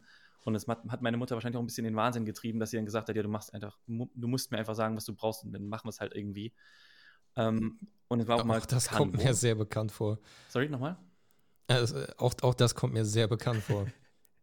Ja, und es gab dann das, das letzte, das letzte äh, Weihnachtsfest, was mir noch in Erinnerung ist, äh, was wirklich sehr weird war, war dann die Carnivore-Diät, wo ich einfach nur Fleisch gegessen habe. Das habe ich, für drei- das hab ich für drei Monate gemacht. Fleisch, Wasser, Salz, also Rindfleisch, Wasser, Salz. Und an Weihnachten Ja. gab es dann ausnahmsweise auch ähm, Gans. und das hat äh, wieder mal für sehr viel Verwirrung gef- ge zu sehr viel Verwirrung in meiner Familie geführt und großen Fragezeichen. Und das, das größte Fragezeichen auf jeden Fall, dass das auch noch funktioniert hat und dass es mir danach sehr, sehr gut ging.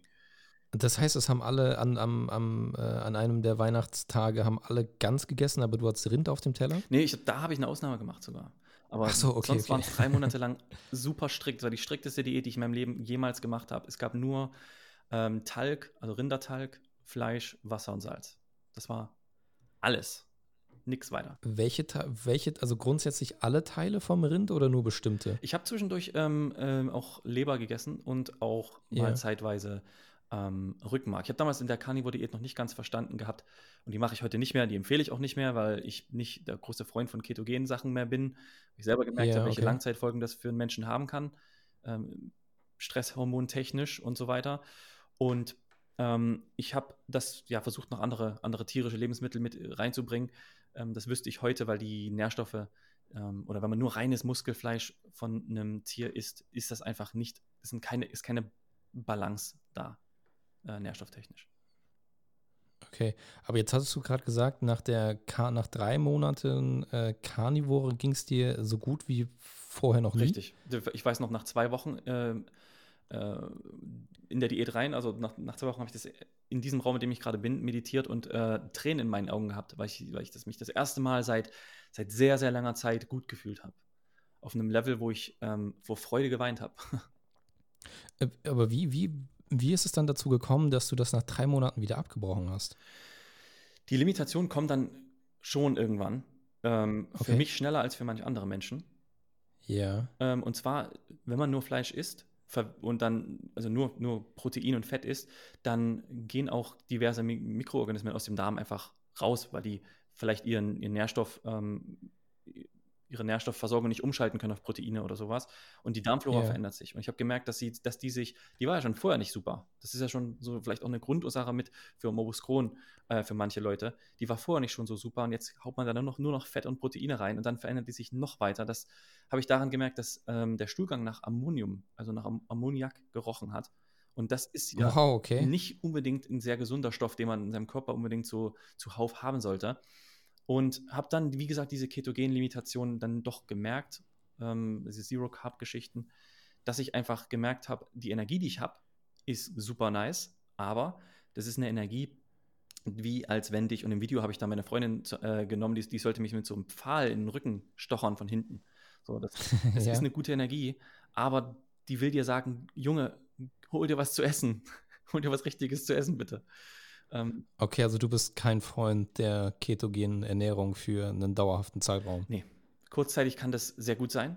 Ich würde also würde mich ein Klient fragen, ich bin gerade völlig am Ende, ich kann gerade nichts mehr essen, ich vertrage nichts und ähm, ich weiß nicht, was ich noch essen soll, dann, könnt, dann könnte man versuchen, das für zwei Wochen vielleicht nur durchzuziehen, nur Fleisch zu essen. Aber ich bin kein Ja. großer Freund mehr davon. Ähm, also, mir geht es ähnlich, allerdings auch, zum, auch aus ähnlichen Gründen. Ich finde es nach wie vor ein interessantes Konzept für äh, einen Reset, wie man so schön sagt. Also wie du gerade auch gesagt hast, ne, für mehrere Wochen vielleicht auch einfach mal äh, das nur mal ausprobieren. Also nur Rindfleisch, Wasser, Salz etc. Äh, etc. und dann ganz langsam nach und nach entsprechende Lebensmittel äh, wieder dann hinzufügen und ähm, spätestens dann kriegt man eigentlich auch einen relativ schnellen und guten äh, Realitätsabgleich, um es mal so zu formulieren, des eigenen Körpers. Mhm. Ähm, was verträgt man denn und was verträgt man eigentlich nicht? Äh, weil gerade was irgendwie Unverträglichkeiten angeht, ähm, ja, Rindfleisch dann doch äh, größtenteils, und das merke ich tatsächlich zum Teil auch bei mir selbst gerade irgendwie, äh, ich bin ein Riesenfreund tatsächlich mittlerweile von, von einem guten Tatar geworden. Mm. Also wirklich äh, sehr, sehr äh, fettfreies äh, Muskelfleisch, äh, bestenfalls noch ein, zwei Eigelb oben drauf geschlagen, dann noch irgendeine Art von Fettquelle dazu, also Butter beispielsweise oder äh, vielleicht auch Gänseschmalz, jetzt gerade auch in der jetzigen Zeit ein Riesenfreund von. Ähm, und gerade bei so einer Mahlzeit merke ich persönlich einfach ähm, relativ schnell halt eben nichts. Also ich merke einfach nichts. Ich merke von diesem ganzen äh, Verdauungsprozess, den man zum Teil hat, wenn man schwerer oder schwerere oder zumindest, wie gesagt, bei mir schwerere verdauliche äh, Lebensmittel zu sich nimmt, dann merkt man ja richtig, wie da der Körper im Prinzip dran arbeitet ja. und, und Dinge tut und so weiter und so fort. Aber wenn ich das, was ich gerade aufgezählt habe, beispielsweise ähm, als Frühstück mal esse, ich merke die kommenden Stunden nichts. Ja. Also wirklich, wirklich gar nichts. Und das finde ich, äh, das hat mich dabei immer äh, sehr fasziniert, aber auch äh, ich, also ich habe es bis dato nicht ausprobiert. ich schiebe es nach wie vor äh, so ein bisschen, so ein bisschen vor mir her. Ähm, aber ich ähm, äh, ver verstehe auf jeden Fall den, den, den Ansatz, den, den du auch damit hast, wenn du halt sagst, äh, ja, drei Monate und dann äh, reicht dann auch so nach dem Motto. Definitiv. Ich halt für drei Monate, in, kommt daran, wie geschwächt man schon ist. Wenn man so, so eine Geschichte wie ich durch hat, dass man äh, schon vorher Ketogen probiert hat, dass man, dass man vegan gelebt hat, vielleicht für einen längeren Zeitraum, dass man. Wie lange hast du vegan gelebt? Es waren ich kann das gar nicht sagen, es war ein bisschen on-off on, und sowas. Und äh, jeder Veganer ja. wird mich jetzt äh, kritisieren, du warst nie vegan, du musst das länger machen, weil der Detox, die, und das kommt ja dann alles erst und so. Ähm, ja, ja, na sicher. Ich, ähm, wie gesagt, ich habe hier, also no offense, wer vegan lebt und sich gut fühlt, bitte macht's. Das ist absolut in Ordnung. Ja, Dito, äh, ja. Mh. Aber immer, das ist immer so der, das, was ich danach noch sagen möchte, also macht vegan und fühlt euch gut. Und, ich will nicht sagen aber, wenn es dann doch nicht mehr so gut geht, sich dann auch eingestehen, vielleicht ist es das nicht für mich. Und das ist für mich immer so wichtig, weil. Äh, ja, nicht so dogmatisch irgendwie. Richtig, man klammert sich man, an manche Ernährungsformen einfach so sehr und sieht es nicht, dass es einem nicht gut tut. Nur weil man denkt, man muss das jetzt und man fühlt sich vielleicht sogar schuldig, dass man wieder Tiere isst und so weiter. Und eigentlich wollte ich das Thema komplett vermeiden. Ja, so einen Punkt auf meiner Liste hier. Nicht über Veganismus sprechen. Ja, ähm, ähm, ja triggert, triggert natürlich äh, viele Leute, auch Carnivore triggert viele Leute. Ähm, das habe ich auch in den in vergangenen Folgen schon, schon also beide Themen relativ ausführlich behandelt. Also müssen wir entsprechend auch gar nicht so sehr in die Tiefe gehen, aber wir können uns beide darauf einigen und das finde ich sehr, sehr angenehm, ähm, dass wir beide äh, zumindest uns, uns äh, darauf einigen können, wer vegan leben möchte und dem es gut damit geht, äh, auch vielleicht unter einem, einem Morbus Crohn oder, oder anderen Erkrankungen oder wie auch immer, der soll das bitte tun. Ne? Ähm, wie gesagt, da bin ich vollkommen bei dir. Man muss sich aber zeitgleich auch, wenn man vielleicht irgendwann an den Punkt kommt und feststellt, ähm, da kommen vielleicht geson doch gesundheitliche Defizite hoch und die kommen bei dem einen vielleicht nie, bei dem anderen kommen sie früher, bei dem anderen später, ähm, sich dann das halt auch entsprechend einzugestehen und dann halt vielleicht dann doch mal zu überlegen, äh, ob das halt jetzt für einen noch gerade so alles gesund ist. Weil was, was, mich dabei sehr überzeugt hat in dieser ganzen Diskussion, auch um das jetzt noch ganz kurz aufgreifen zu wollen, äh, sind die sogenannten ähm, Antinährstoffe oder Oxalate, glaube ich, auch genannt, die zum Teil ähm, auf äh, Lebensmitteln bzw. Pflanzen, pflanzlichen Lebensmittel ähm, viel, viel verstärkter auch heutzutage vorkommen als noch vor ein paar Jahrzehnten zum einen. Und es halt einfach Menschen gibt, die ähm, diese große oder diese, diese größere Anzahl halt entsprechend einfach nicht gut verdauen, verstoffwechseln können in ihrem Körper, in ihrem Darm, halt was auch immer. Ähm, und andere halt eben schon. Ja. Weißt du, was ich meine? Ja, definitiv.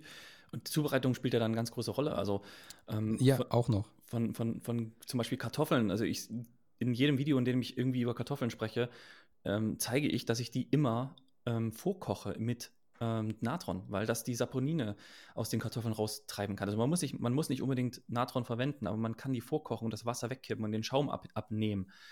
Ähm, bevor ich die überhaupt in den Schnellkochtopf packen würde, würde ich das machen. Oder so ein, yeah. so ein, so ein Eintopfrezept, bevor ich das mit, dem, mit der Knochenbrühe, mit dem Fleisch und alles zusammengebe, habe ich die vorgekocht mit Natron. Weil das wie gesagt, diese Seifenstoffe rausbringen, die mit dem, da ist der Körper, da ist nichts gut für Körper. Ähm, ja, und da, da sagst du was sehr Wahres, weil auch ähm, äh, viele Lebensmittel heutzutage auch gar nicht mehr so zubereitet werden, wie man sie eigentlich zubereiten sollte. Ja. Und wenn ich sage, eigentlich zubereiten sollte, äh, dann ist das meistens ein ähm, etwas zeitlicherer, größerer Aufwand, Absolut. den man je nach Lebensmittel vielleicht irgendwie betreiben muss. Die meisten Leute äh, das entweder gar nicht wissen und oder keine Zeit dafür haben oder sich die Zeit dafür nehmen und dann Lebensmittel ähm, auf eine Art und Weise zu sich nehmen, wie sie halt dem eigentlichen Körper noch nie so richtig zuträglich gewesen ist. Ja. Äh, zu, genau, zuträglich gewesen ist. Definitiv. Ganz groß, ganz groß und ganz weit oben drauf auf meiner, auf meiner ähm, Checkliste. Ich habe so eine, so eine Checkliste angefertigt übrigens. Das ist ein Video, was ähm, diesen Dienstag kommt, an dem 15.12., ähm, an dem ich mal wirklich alles aufgeführt habe, was ich denke, was wirklich helfen kann, Weihnachten zu überleben und vor allem Silvester. Und da mhm. steht auch mit drauf, dass man Nüsse, also ich sage das auf jeden Fall im Video, dass man Nüsse vermeiden sollte, weil die, egal wo die drin sind, nicht so behandelt worden sind, dass die für den Menschen überhaupt ähm, ja, gut verdaulich sind. Ja, das kann ich auch nur unterstreichen, auch aus persönlicher Erfahrung. Ich bin äh, eine Zeit lang, wer mal auf meinem Instagram-Feed nach ganz unten scrollt, wird davon äh, auch diverse Bilder, glaube ich, finden ein Riesenfreund davon, äh, vor allem während der SCD, wirst du auch noch kennen mit dem eigenen Joghurt und so, den man da herstellt. Ein Riesenfreund davon. Bitte? Das, und, das, und das Brot, ich, ich spüre bis heute, wie die, die Nussbrote durch mich durch, ihren Weg durch mich durch gesucht haben. Also das war. Ja, ja, genau. Zum, zum einen diese, diese Cashew-Brote, auch ein Riesenfreund von gewesen, bis äh, mich Paul Shoutout, der äh, mittlerweile auch schon zweimal in meinem äh, Podcast war, mich dann nämlich auch irgendwann mal darauf hingewiesen hat, hier vor allem Cashews und so, wo ich ein Riesenfreund von war, äh, vielleicht mal so ein bisschen außen vor lassen und auch die Cashew-Butter. Äh, so, so lecker sie auch ist, natürlich auch ein großer Bestandteil der, der Brote war, die ich so äh, ge gebacken habe. Mhm. Und äh, was ich eben noch sagen wollte, ein Riesenfreund, viele Jahre fast schon gewesen von einem Frühstück, was im Prinzip aus diesem selbstgemachten SCD-Joghurt bestand, eine Avocado, hm. Und dann halt irgendwelche äh, Nüsse, größtenteils ähm, äh, Cashews obendrauf oder irgendwelche Samen noch und so. Und äh, ich das immer total abgefeiert habe, aber auch nie so richtig. Also manchmal habe ich es gut vertragen, manchmal nicht. Und äh, wenn ich es halt nicht gut vertragen habe, dann bin ich nicht auf die Idee gekommen, dass das jetzt irgendwie an den Cashew-Nüssen, Kernen oder wie auch immer vielleicht irgendwie liegen könnte. Äh, Lag es dann aber halt doch, nachdem ich die dann äh, mittlerweile jetzt auch schon seit einem guten Jahr oder anderthalb Jahren äh, großflächig eher vermeide. Mhm. Also äh, ne, mal eine Handvoll irgendwie, das ist ja auch wieder was anderes, ne? Aber gerade so in dieser größeren Menge, jetzt gerade bei diesem Cashewbrot, auch was ich da gerade noch vor Augen habe, ähm, Wahnsinn. Aber kommen wir zurück zu der äh, Checkliste bzw. Cheatliste, die du da äh, angefertigt hast und du bringst das raus am 15. Genau. Ähm, ich vermute, der Podcast, den wir jetzt hier gerade aufnehmen, am äh, dritten Advent, der wird höchstwahrscheinlich erst die Woche drauf, 22. oder 23. oder so, irgendwas den Weg ins Internet finden. Aber selbst dann wäre deine Check- und beziehungsweise Cheatliste äh, ja schon fertig und man könnte sie dich, man könnte die sich anschauen. Was äh, steht da denn so drauf? Ja, also es gibt so, habe ich schon ein bisschen anklingen lassen, es gibt so verschiedene physikalische Gesetze, die einfach für Verdauung wichtig sind. Und es gibt auch äh, biochemische und es gibt auch psychologische. Also man will seinen Körper so gut wie möglich darauf einstimmen, dass man jetzt was isst und seinem Körper auch genügend Zeit geben, das Essen richtig zu verdauen und vielleicht auch ein bisschen mit Supplements, das war ein, letztes, ein Video, was ich letztens gepostet habe, ähm, zu unterstützen. Und da hast du ja einen Kommentar ja selber hinterlassen, dass es gut war, dass ich am Ende nochmal erwähnt habe, dass es, ähm, dass man schnell mit Supplements in so ein Wunderpillendenken rutschen kann. So, ey, jetzt nehme ich ja zum Beispiel Verdauungsenzyme und äh, was, was meine Magensäure stärker macht. Jetzt kann ich ja eh alles essen, was ich, was ich möchte. Aber dem ist dann doch nicht so. Es kann mal helfen, Tückisch, ja. gerade über Weihnachten aber ich bin äh, überhaupt kein Freund davon, dass man irgendwas einnimmt, um schlechte Ernährungs- oder Verhaltensweisen zu, zu legitimieren dann. Diese Check-Cheat-Liste nenne ich sie jetzt einfach mal, die du da jetzt ähm, äh, erstellt hast, die man sich dann ähm, auch entsprechend auf deiner Website, die du auch gerade nochmal ruhig kurz nennen kannst. Das ist dannykircheis.de mit Danny mit E, weil ich aus dem Osten kam und zwei Wochen vor dem Mauerfall geboren wurde. Und da gab es kein Danny mit A, weil das war Klassenfeind. Klassenfeindsprache. okay, schön, schöne Anekdote noch zu deinem, äh, zu deinem Vornamen. Dort ähm, findet, ja, findet man ja nicht nur ähm, so eine Liste, sondern auch ein E-Book, ja. was du äh, geschrieben hast, was du schubfrei genannt hast. Mhm. Ähm, Wie, wie bist du auf die Idee, das zu, das, das zu schreiben und was, was steht da wiederum so drin? Das hat angefangen und geendet mit absoluten Perfektionismus, unkontrollierbarer Perfektionismus, weil ich wollte eigentlich nur eine Cheatliste machen, eine Checkliste machen, eine Cheatliste, Checkliste machen für yeah. Lebensmittel, die man vermeiden sollte und Lebensmittel, die man bevorzugen sollte, anstatt dessen. Aber ich habe das aufgeschrieben und dann ist es mir wieder hochgekommen, dass ich einfach das nicht so stehen lassen kann. Da gibt es einfach so viele Nuancen, die noch wichtig sind. Ähm, anstatt einfach nur diese easy peasy Solution hier, ja, ist einfach das nicht und ist das, dann wird äh, die Welt super wunderbar und es ist halt einfach nicht so. Deswegen habe ich ja. da angefangen, eine zweite Seite zu schreiben und dann waren es irgendwann über 20 Seiten und dann habe ich gesagt, Mensch, jetzt machen wir halt, mache ich halt ein kleines E-Book draus und spreche auch mal über die ganzen wichtigen Sachen, Sachen an, was die Psychologie, wie ich sage, die Psychologie, Physiologie und die Ernährung anbelangt, weil die ganzen Faktoren stehen alle äh, in, dem, in, in der Verbindung miteinander. Also ich kann da super Essen haben, aber wenn ich nicht psychologisch darauf vorbereitet bin zu essen, ist mein Körper nicht ready, das zu verdauen. Also ist es egal, was ich esse.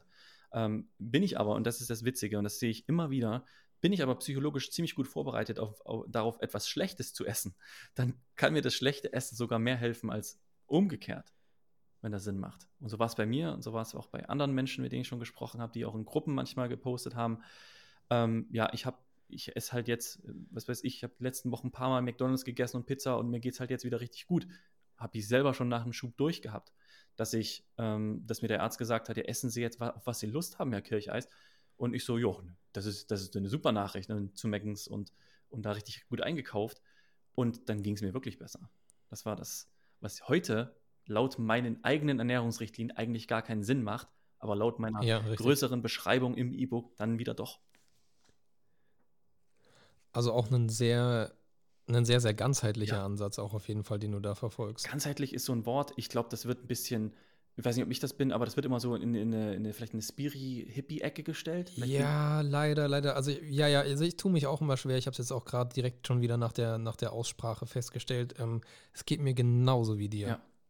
Ganzheitlich oder holistisch, das klingt immer so nach, da kommt jetzt jemand mit einem Pendel und der misst dann erstmal im Haus die Schwingungen und, und, ich weiß nicht, also das ist es aber absolut gar nicht, sondern das ist einfach nur, nee, nee, nee. Anstatt, aufs, anstatt auf diese kleinen, ähm, sag ich mal, Immunantworten zu gucken im Darm, in der Zelle und was da so klein passiert, sondern einfach den Menschen als Ganzes zu betrachten, im Sinne von, wenn ich einen Frosch untersuchen möchte, ähm, dann ist es eine Untersuchungsmethode, den in den Mixer zu schmeißen und den dann, eine ziemlich grausame äh, Methode, den Frosch zu untersuchen, aber dann den Mixer zu schmeißen, dann diese Suppe zu untersuchen ähm, aufs, aufs Mikrobiologische. Das ist aber nicht die, die Antwort. Ich, was ich da finde, sind auf jeden Fall Informationen über den Frosch, aber das sagt mir nichts über den Frosch und was das eigentlich für eine Kreatur ist und wie, das, wie die Kreatur sich verhält und, und so weiter und so fort. Und ich sehe die Medizin heutzutage, wenn es um chronische Erkrankungen geht, leider die, wie die, die halt den Frosch in den Mixer schmeißen. Und ich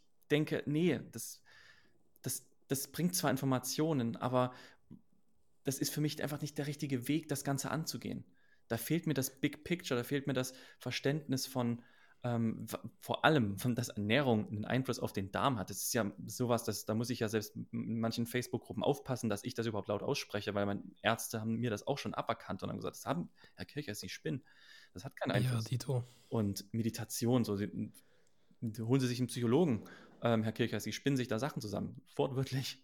Und ich dachte, als ich das gehört habe, war mir einfach in dem Moment einfach bewusst, der Mann weiß nicht, was ich erlebt habe. Der, der mhm, hat keine Ahnung, dass ich das mache und dass das wirklich ja. besser ist. Ich aber spüre das. Und ich sage immer wieder, die einzige Person, die entscheiden sollte, ob was gut und schlecht ist, ist, bist du nicht eine Studie da und nicht ein Buch da, sondern das sind Inspirationen. Aber ob es dir wirklich gut oder schlecht geht, machst nur du aus und niemand anders.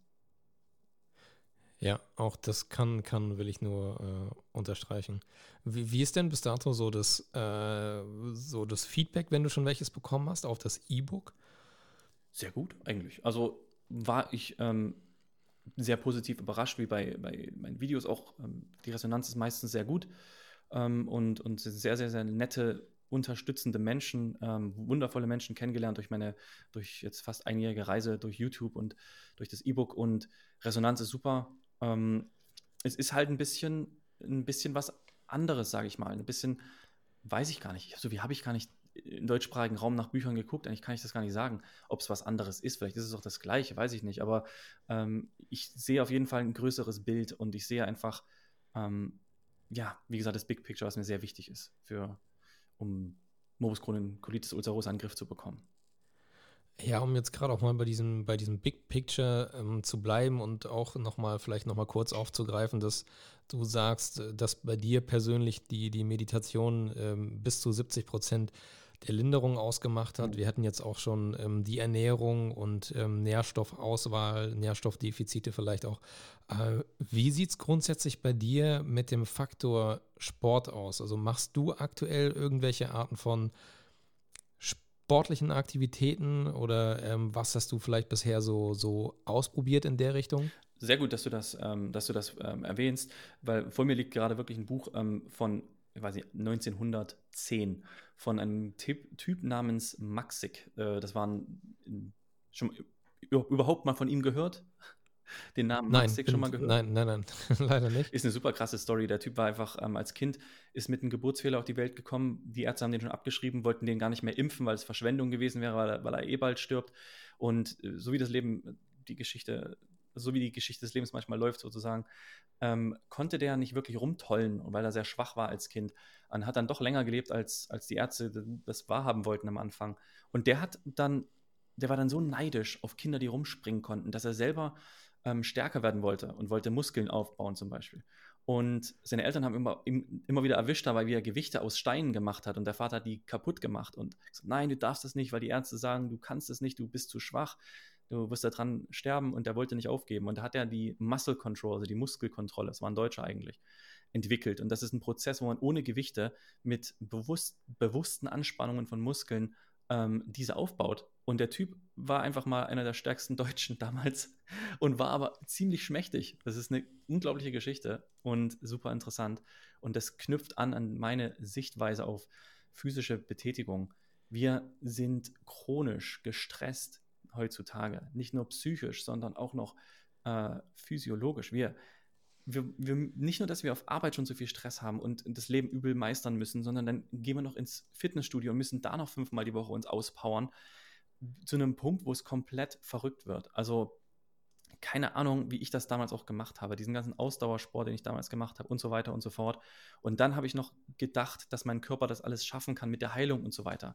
Und heute denke ich, lieber mal auf die Bremse treten lieber mal ein paar, vielleicht ein paar Kilo zu viel auf, der, auf den Rippen haben, aber erstmal erstmal klarkommen und gucken, dass der Körper wieder richtig funktioniert, bevor ich dem noch immer und immer mehr Last aufgebe. Weil wo, woher soll die Heilungsenergie kommen, wenn ich die komplett, ähm, was weiß ich, beim 15 Kilometer Joggen da rauspuste?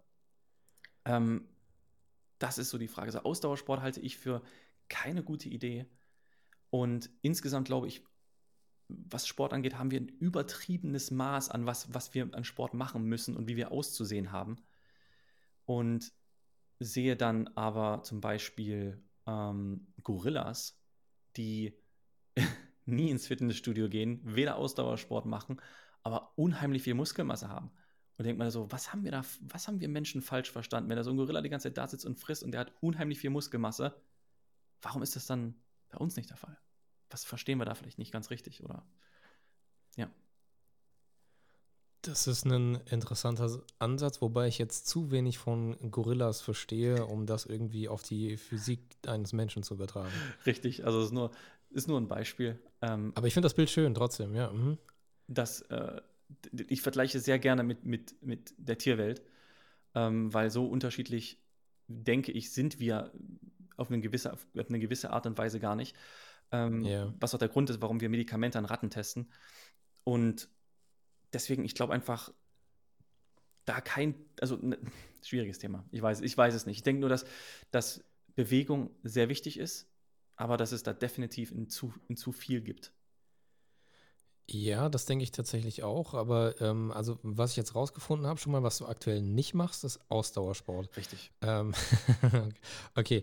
Ähm, aber ma was machst du denn? Oder gibt es irgendwas, was du aktuell regelmäßig machst oder was du in der Vergangenheit schon mal für dich ausprobiert hast, wo du festgestellt hast, ja, es klappt irgendwie ganz gut? Oder hast du, hast du eine favorisierte Sportart, die du gerne betreibst? Nicht mehr. Ich war lange Zeit Skateboarder, sieben, acht, neun Jahre war ich das und habe das sehr gerne gemacht.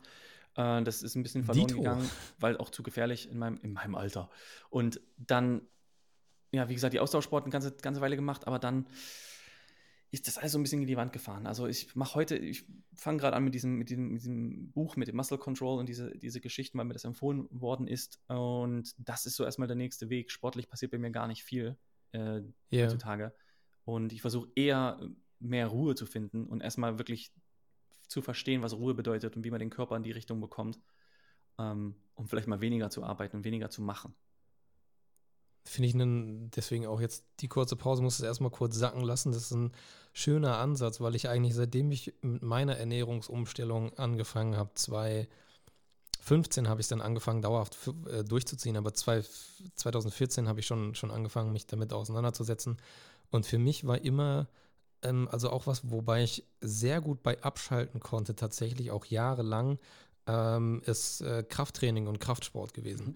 Und ich bin ähm, eine Zeit lang auch noch in einem, äh, oder, oder anders gesagt, ich habe auch Fitnessstudio-Zeiten hinter mir, ähm, mehrmonatige. Mhm.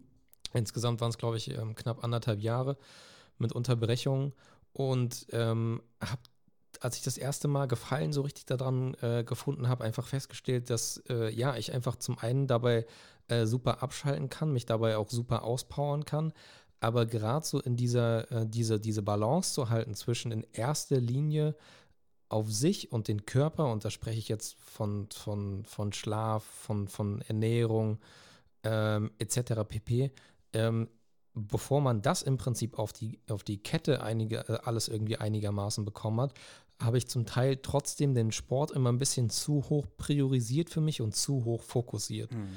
Und ähm, bin auch erst dieses Jahr, vielleicht auch Corona-bedingt, ich weiß es nicht, ähm, so ein bisschen mehr und mehr an meine, an meine, an meine Grenzen gestoßen und habe festgestellt, dass dieses, was ich jetzt eigentlich auch mit Unterbrechung, aber bestimmt seit keine Ahnung, wie viel Jahren jetzt eigentlich schon mache, äh, dementsprechend aber gar nicht so sehr danach aussehe, dass ich jetzt irgendwie zwei, eigentlich dreimal die Woche regelmäßig irgendwie Krafttraining betreibe. Ähm, das, wie gesagt, manchmal noch, das zum Teil manchmal noch wichtiger war, als es irgendwie die Ernährung war oder das, das allgemeine Wohlbefinden jetzt mit, mit, mit Fokus auf den Darm. Und gerade da irgendwie so eine Balance zu finden, ist gar nicht so einfach. Und ich gehe jetzt momentan ähm, fast schon in die Richtung, dass ich von diesem, weil ich es einfach seit vielen Jahren zum Teil auch gewohnt bin, aber wie gesagt, für mich das eigentlich immer äh, in erster Linie immer einen größeren Mehrwert hatte als irgendeinen Nachteil. Äh, von diesen drei Trainingstagen, die ich, die, ich, die ich beispielsweise hatte, das waren immer irgendwas zwischen 60 und 90 Minuten meistens, ähm, mir zumindest diese Zeitfenster zwar beizubehalten, aber irgendwas anderes zu machen, ähm, wie beispielsweise Yoga oder Meditation, aber nicht dieses krasse Auspowern mit äh, Bankdrücken, Kreuzheben, Kniebeugen, ähm, Klimmzüge etc. etc. etc. Das ist zwar alles ganz geil und natürlich ist es auch geil, wenn man, äh, wenn man da entsprechende Ergebnisse sieht und das macht natürlich auch was mit einem. Man, man fühlt sich auch ganz anders. Äh, man hat vielleicht sogar ein ganz anderes Selbstwertgefühl oder ein Selbstbewusstsein, tritt auch ganz anders auf. Äh, das ist alles ganz schön, aber das tritt alles so ein bisschen in den Hintergrund, wenn man dadurch wiederum andere Sachen vernachlässigt, die jetzt, jetzt vielleicht gerade just in diesem Moment, just in dieser Phase, in der man sich vielleicht gerade befindet, vielleicht viel wichtiger wären. Ja.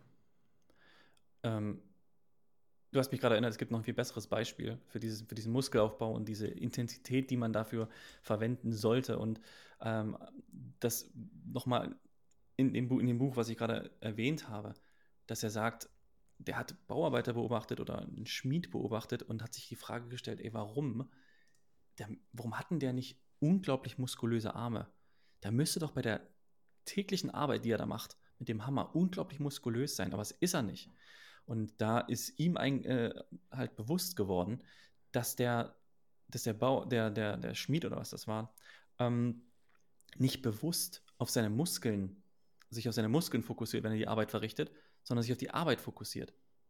Also die Muskeln sind nur der Weg zur Arbeit oder Weg, der Weg, die Arbeit zu verrichten, aber er konzentriert sich nicht auf die Muskeln. Und er hat dann später beweisen können, dass wenn man sich auf die Muskeln konzentriert und sich bewusst wird, wie man diese einsetzt, dass man äh, mit viel weniger viel mehr erreichen kann. Ich glaube, das ist jetzt für viele Leute sehr schwer nachzuvollziehen. ich bin absolut, und das war, äh, das war ein Statement, das kam auch von diesem, von diesem Meditationsvideo, äh, beziehungsweise von diesem Kanal, was ich lange Zeit ähm, in mir verdauen musste, bis ich es wirklich, wirklich ähm, akzeptieren konnte. Und das ist, dass Bewusstsein Heilung bedeutet. Ich dachte mal, ja, das kann man so einfach sagen. Das ist doch, Mensch, beweis mir das doch mal und so weiter. Aber es ist wirklich, um, umso höher das Bewusstsein, umso einfacher wird es auch gesünder zu sein und die richtigen Entscheidungen für seinen Körper und für sein Leben zu treffen. Weil, wie gesagt, Thema Bauch, Bauchverkrampfen, wenn man vor Menschen steht, ist nur ein Beispiel von Millionen Beispielen, wie wir ja, natürlich. im Unbewusstsein Entscheidungen treffen, die nicht im Einklang sind mit dem, was unser Körper vielleicht möchte oder ähm, ja.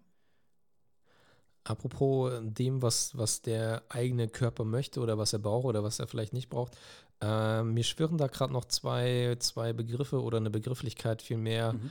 aus, äh, aus unserem Vorgespräch noch gerade im Kopf und, und zwar die, äh, ich glaube, das hast du, glaube ich, so schön benannt, die erlernte Hoffnungslosigkeit. Oh, ja. Äh, das würde ich auf jeden Fall nochmal gern kurz aufgreifen.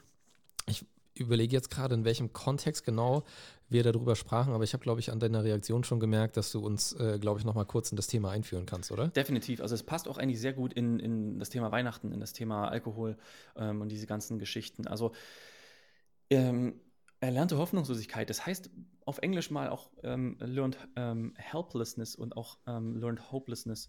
Ähm, das hat viele verschiedene Begriffe, aber ist im Endeffekt so der Verbindungspunkt zwischen Biochemie, also wenn man so will, Ernährung und Psychologie, ähm, vor allem in der Kindheit kann das, ähm, tritt das im Endeffekt auf. Also die haben Studien gemacht mit Ratten und wenn man zum Beispiel eine Ratte so lange gequält hat, bis zum fast zum Tod und ihr niemals einen Ausweg gegeben hat, dann hat die Ratte irgendwann so einen gehirnchemie-technischen ähm, Switch gemacht und egal, ob man der Ratte dann in späteren Versuchen einen Ausweg gegeben hat, die Ratte ist nicht mehr abgehauen. Die hat aufgegeben. Für immer. Die Ratten haben danach nur noch in so einem Schwimmtest ein paar Stunden aushalten können, während eine gesunde Ratte zwei Tage aushalten kann. Wow, okay. Und ähm, abgesehen davon, dass äh, Tests an Ratten echt nicht das Geilste sind, aber die Erkenntnisse sind natürlich wahnsinnig interessant. Definitiv. Ähm, und das hat man bei, bei, natürlich bei Menschen untersucht und das ähnliche, ähnliche Mechanismen auch da finden können. Und ja. Ratten, denen man einmal einen Ausweg von Anfang an gegeben hat, äh, hat, die haben es immer wieder versucht. Also, das Ende von, vom, vom Lied meines Verständnisses von erlernter Hoffnungslosigkeit ist, wenn man in seinem Leben, ähm, vielleicht als Kind, da vielleicht ist man sehr, sehr, ähm, ist die Wahrscheinlichkeit so hoch, dass es vielleicht da passiert, an einem Punkt kommt, wo einfach die Hoffnungslosigkeit so groß ist, dass der Körper versteht, es gibt keinen Ausweg. Und das kann man an dem Beispiel festmachen, dass man ist vielleicht in, in einem Haushalt aufgewachsen, in dem es ähm, sehr viel Stress gibt und sehr viel ähm, vielleicht auch Gewalt und man ist, man fühlt sich komplett ausgeliefert dem, der, der, den, den Eltern gegenüber und so weiter. Und man hat obendrauf noch nährstofftechnisch Defizite, dann rutscht man da rein. In dem Buch, in dem ich das, von dem ich das äh, das erste Mal gehört habe, ähm, da wurde es beschrieben, dass man kann eine Gewalt, äh, gewaltsame, gewaltsame Umgebung haben als Kind wenn man gute Ernährung hat, dann ist sozusagen der Körper versteht, okay, wir haben Probleme hier, aber wir haben die Kraft, das zu besiegen, weil wir gut genährt sind, wir haben Vitamine, wir sind gesund, das schaffen wir.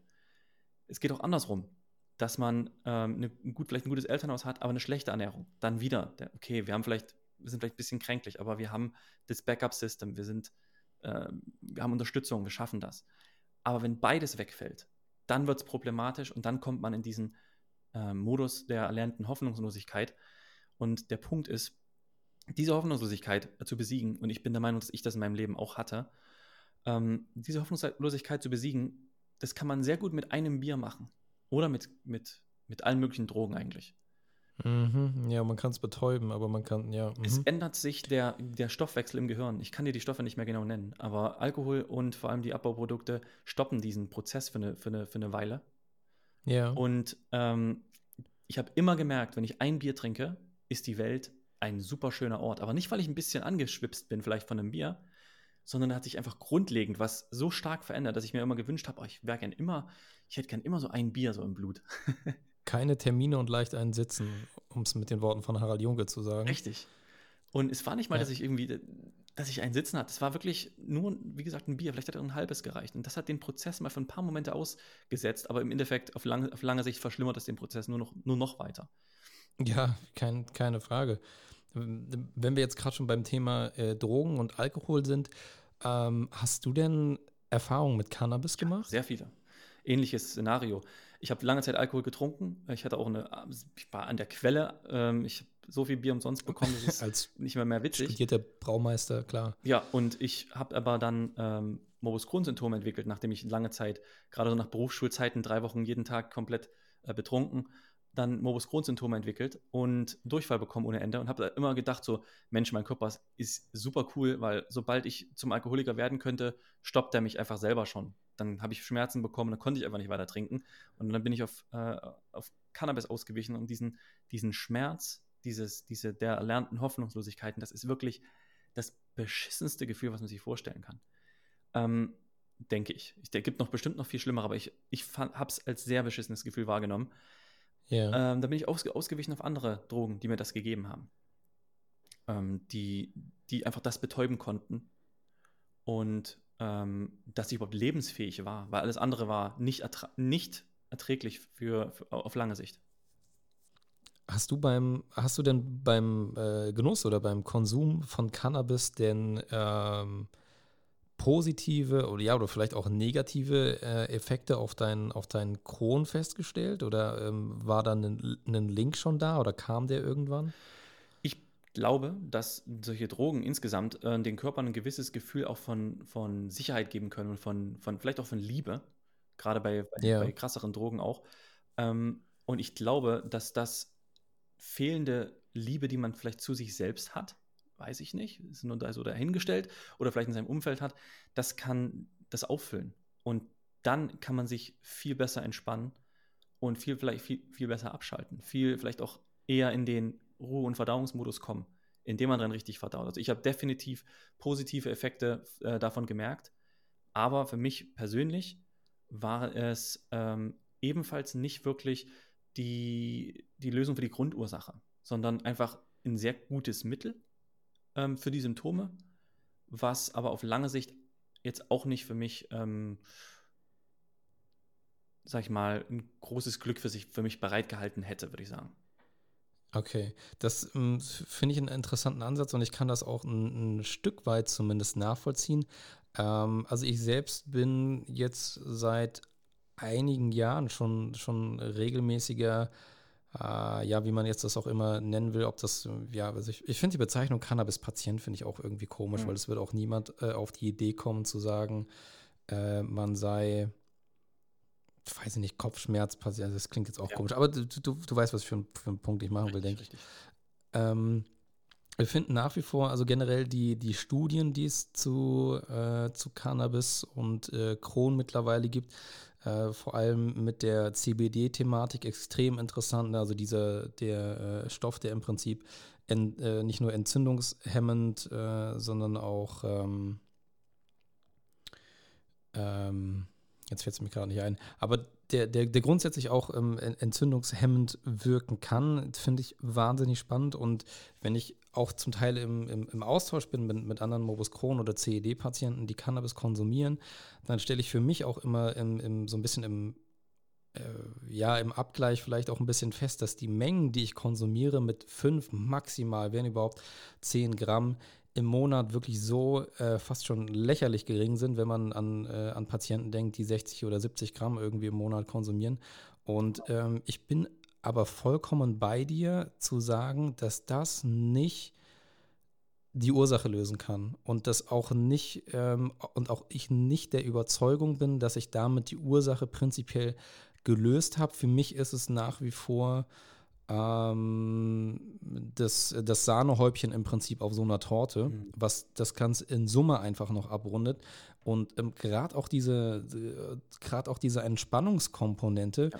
natürlich auch sehr, sehr wichtig ist, weil es zum Teil auch dabei hilft, ähm, abzuschalten, was vielleicht in einem nüchternen Zustand jetzt gar nicht äh, ein, äh, vielleicht auch gar nicht möglich wäre. Richtig. Ich aber auch bei der Gelegenheit auf jeden Fall auch nochmal betonen will, dass ich persönlich jemand bin, der von den Sorten, zumindest jetzt bei diesem, ich bleibe jetzt bei dieser Krankheitssymptomatik, die wir die ganze Zeit im Prinzip schon besprechen, von diesen Sorten, die teilweise einen THC-Gehalt haben von 20, 25 Prozent, die sicherlich ihre Daseinsberechtigung haben, vor allem äh, sicherlich auch bei Schmerzpatienten, bei, bei chronisch krassen Schmerzpatienten.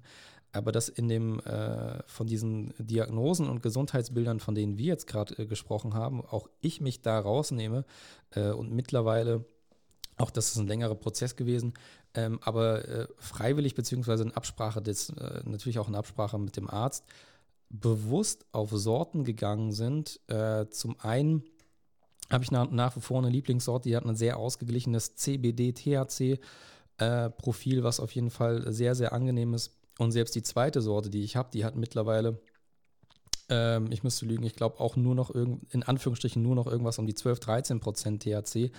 Also vergleichsweise auch sehr gering, weil ich nach wie vor gerade vom THC, von dieser psychoaktiven Substanz, nach wie vor so einen gesunden und großen Respekt habe, dass ich habe es an der einen oder anderen Stelle auch schon mal angesprochen, ähm, dass ich mich auch einmal im Jahr komplett bewusst für einen Monat auch einfach rausnehme, wortwörtlich, mhm äh, und gucke, was das jetzt mit mir macht. Mhm.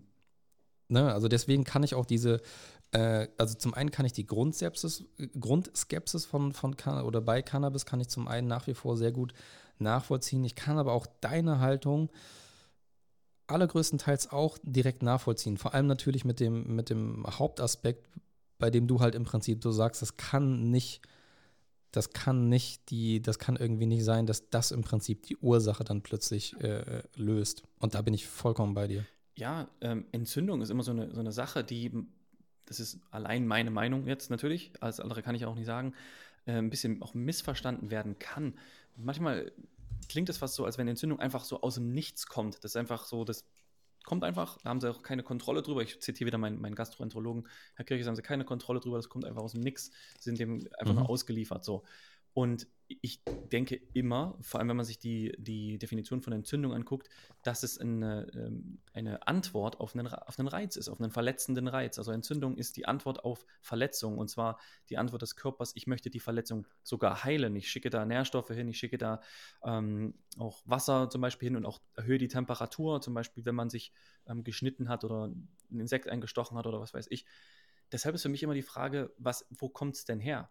Ich halte, ja. ich, ich halte von, von Cannabis äh, sehr viel. Das kann sehr, sehr, vielen Menschen überhaupt ein Leben ermöglichen. Und ich bin der Meinung, das sollte, dass das auch in gewissem Maße legaler sein sollte, das, das konsumieren zu dürfen, wenn man es denn braucht.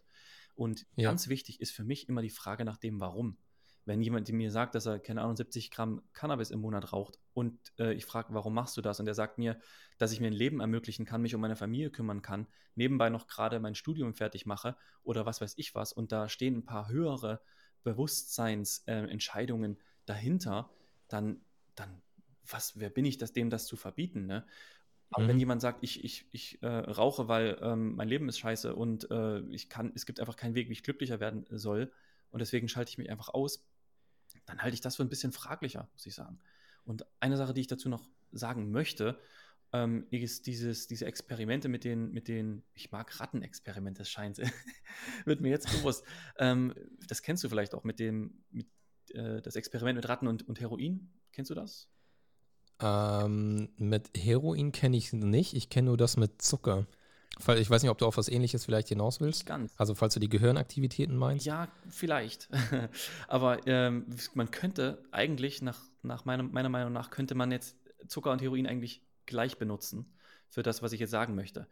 Man hat eine Ratte in einen Käfig gesperrt, um zu beweisen, dass ähm, das Heroin oder das Drogen süchtig machen und haben das Wasser der Ratte mit Heroin ähm, getränkt und eine andere Flasche ohne Heroin. Und die yeah. Ratte hat einmal vom Heroin getrunken und war dann abhängig, hat immer wieder vom Heroin getrunken. Und da haben die Leute gesagt, jo, Sie, könnt ihr sehen hier, Drogen sind böse, machen sofort abhängig, äh, Case closed. Und haben aber Leute gesagt, nee, warte mal, komm, ey, Ratten leben nicht alleine in einem Käfig.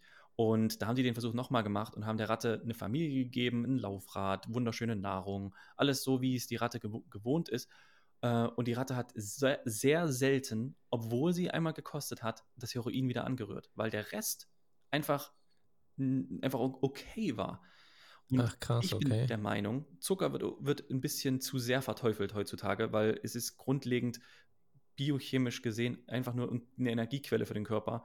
Und äh, ich bin nicht der Meinung, und ich habe lange Zeit mit Zucker gekämpft, wie ich gesagt habe, drei Monate ohne Zucker gelebt, um Zuckersucht be zu bekämpfen.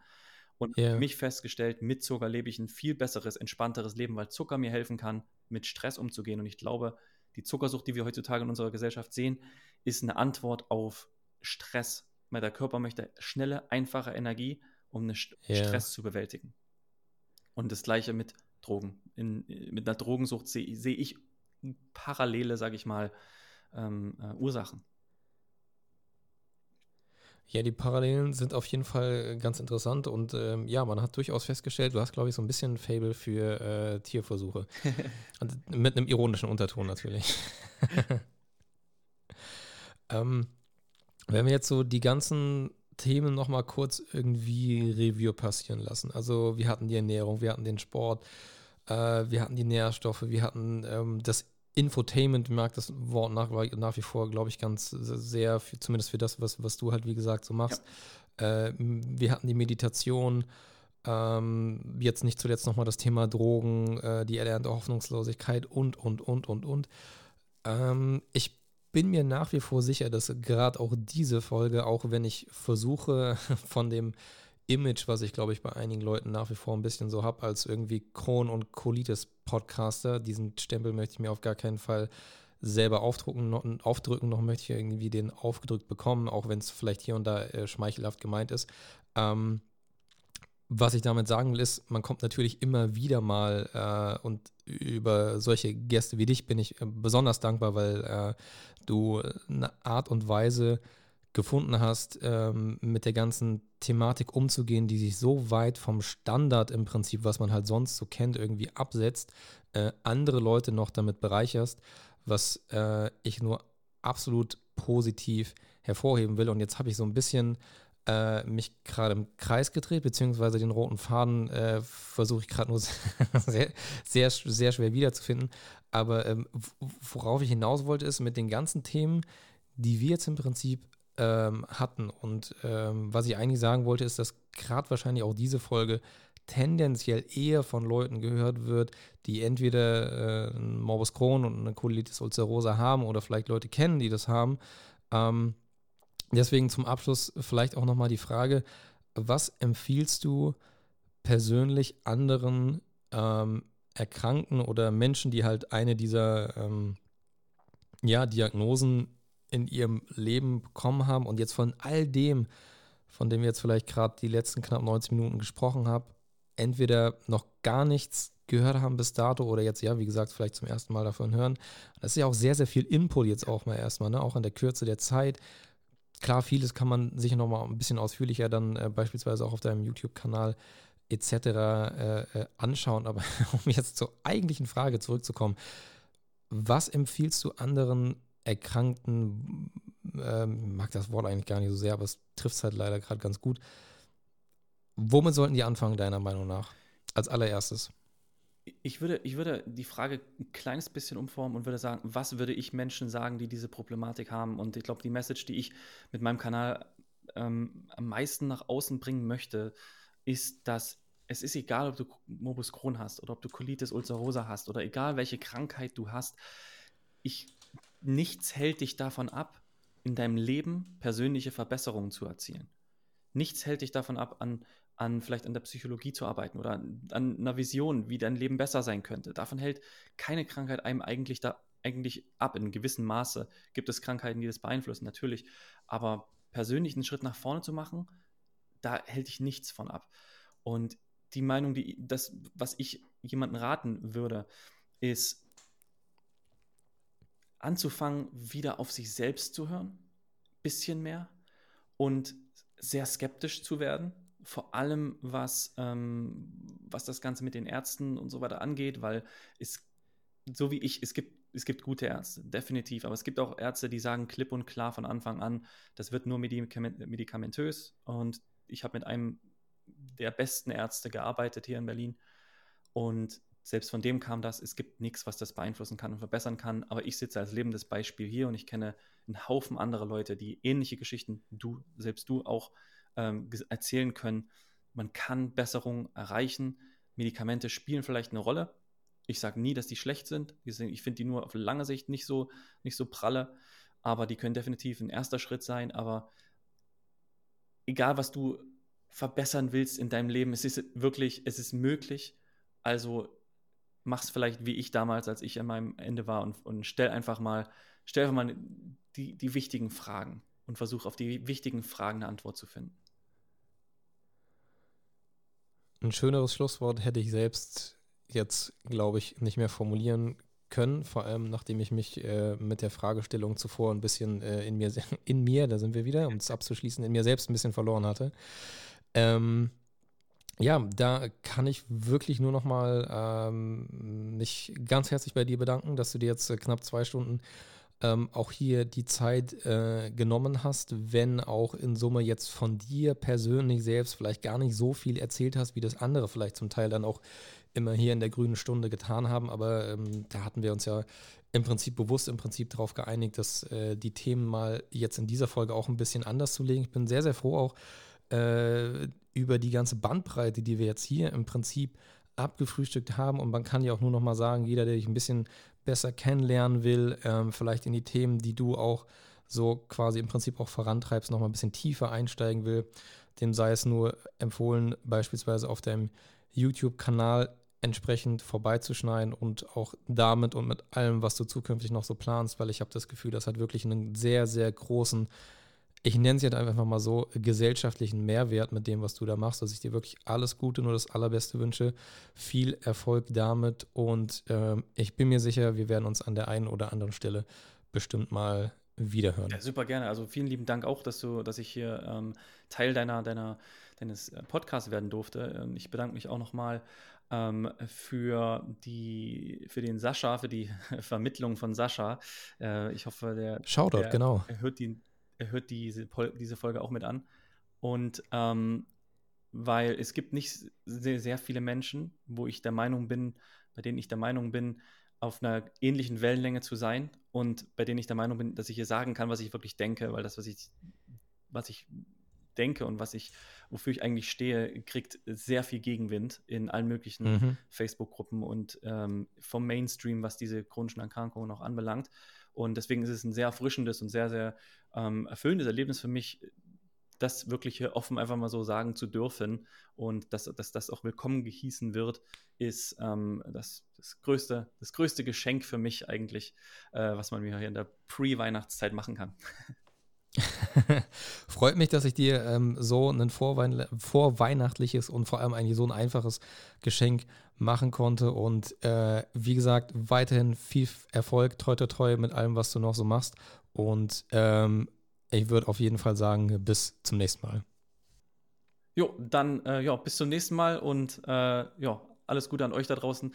Bleibt safe äh, Weihnachten und Silvester über. Wie gesagt, auf meinem YouTube-Kanal gibt es ein tolles Video mit einer tollen Checkliste.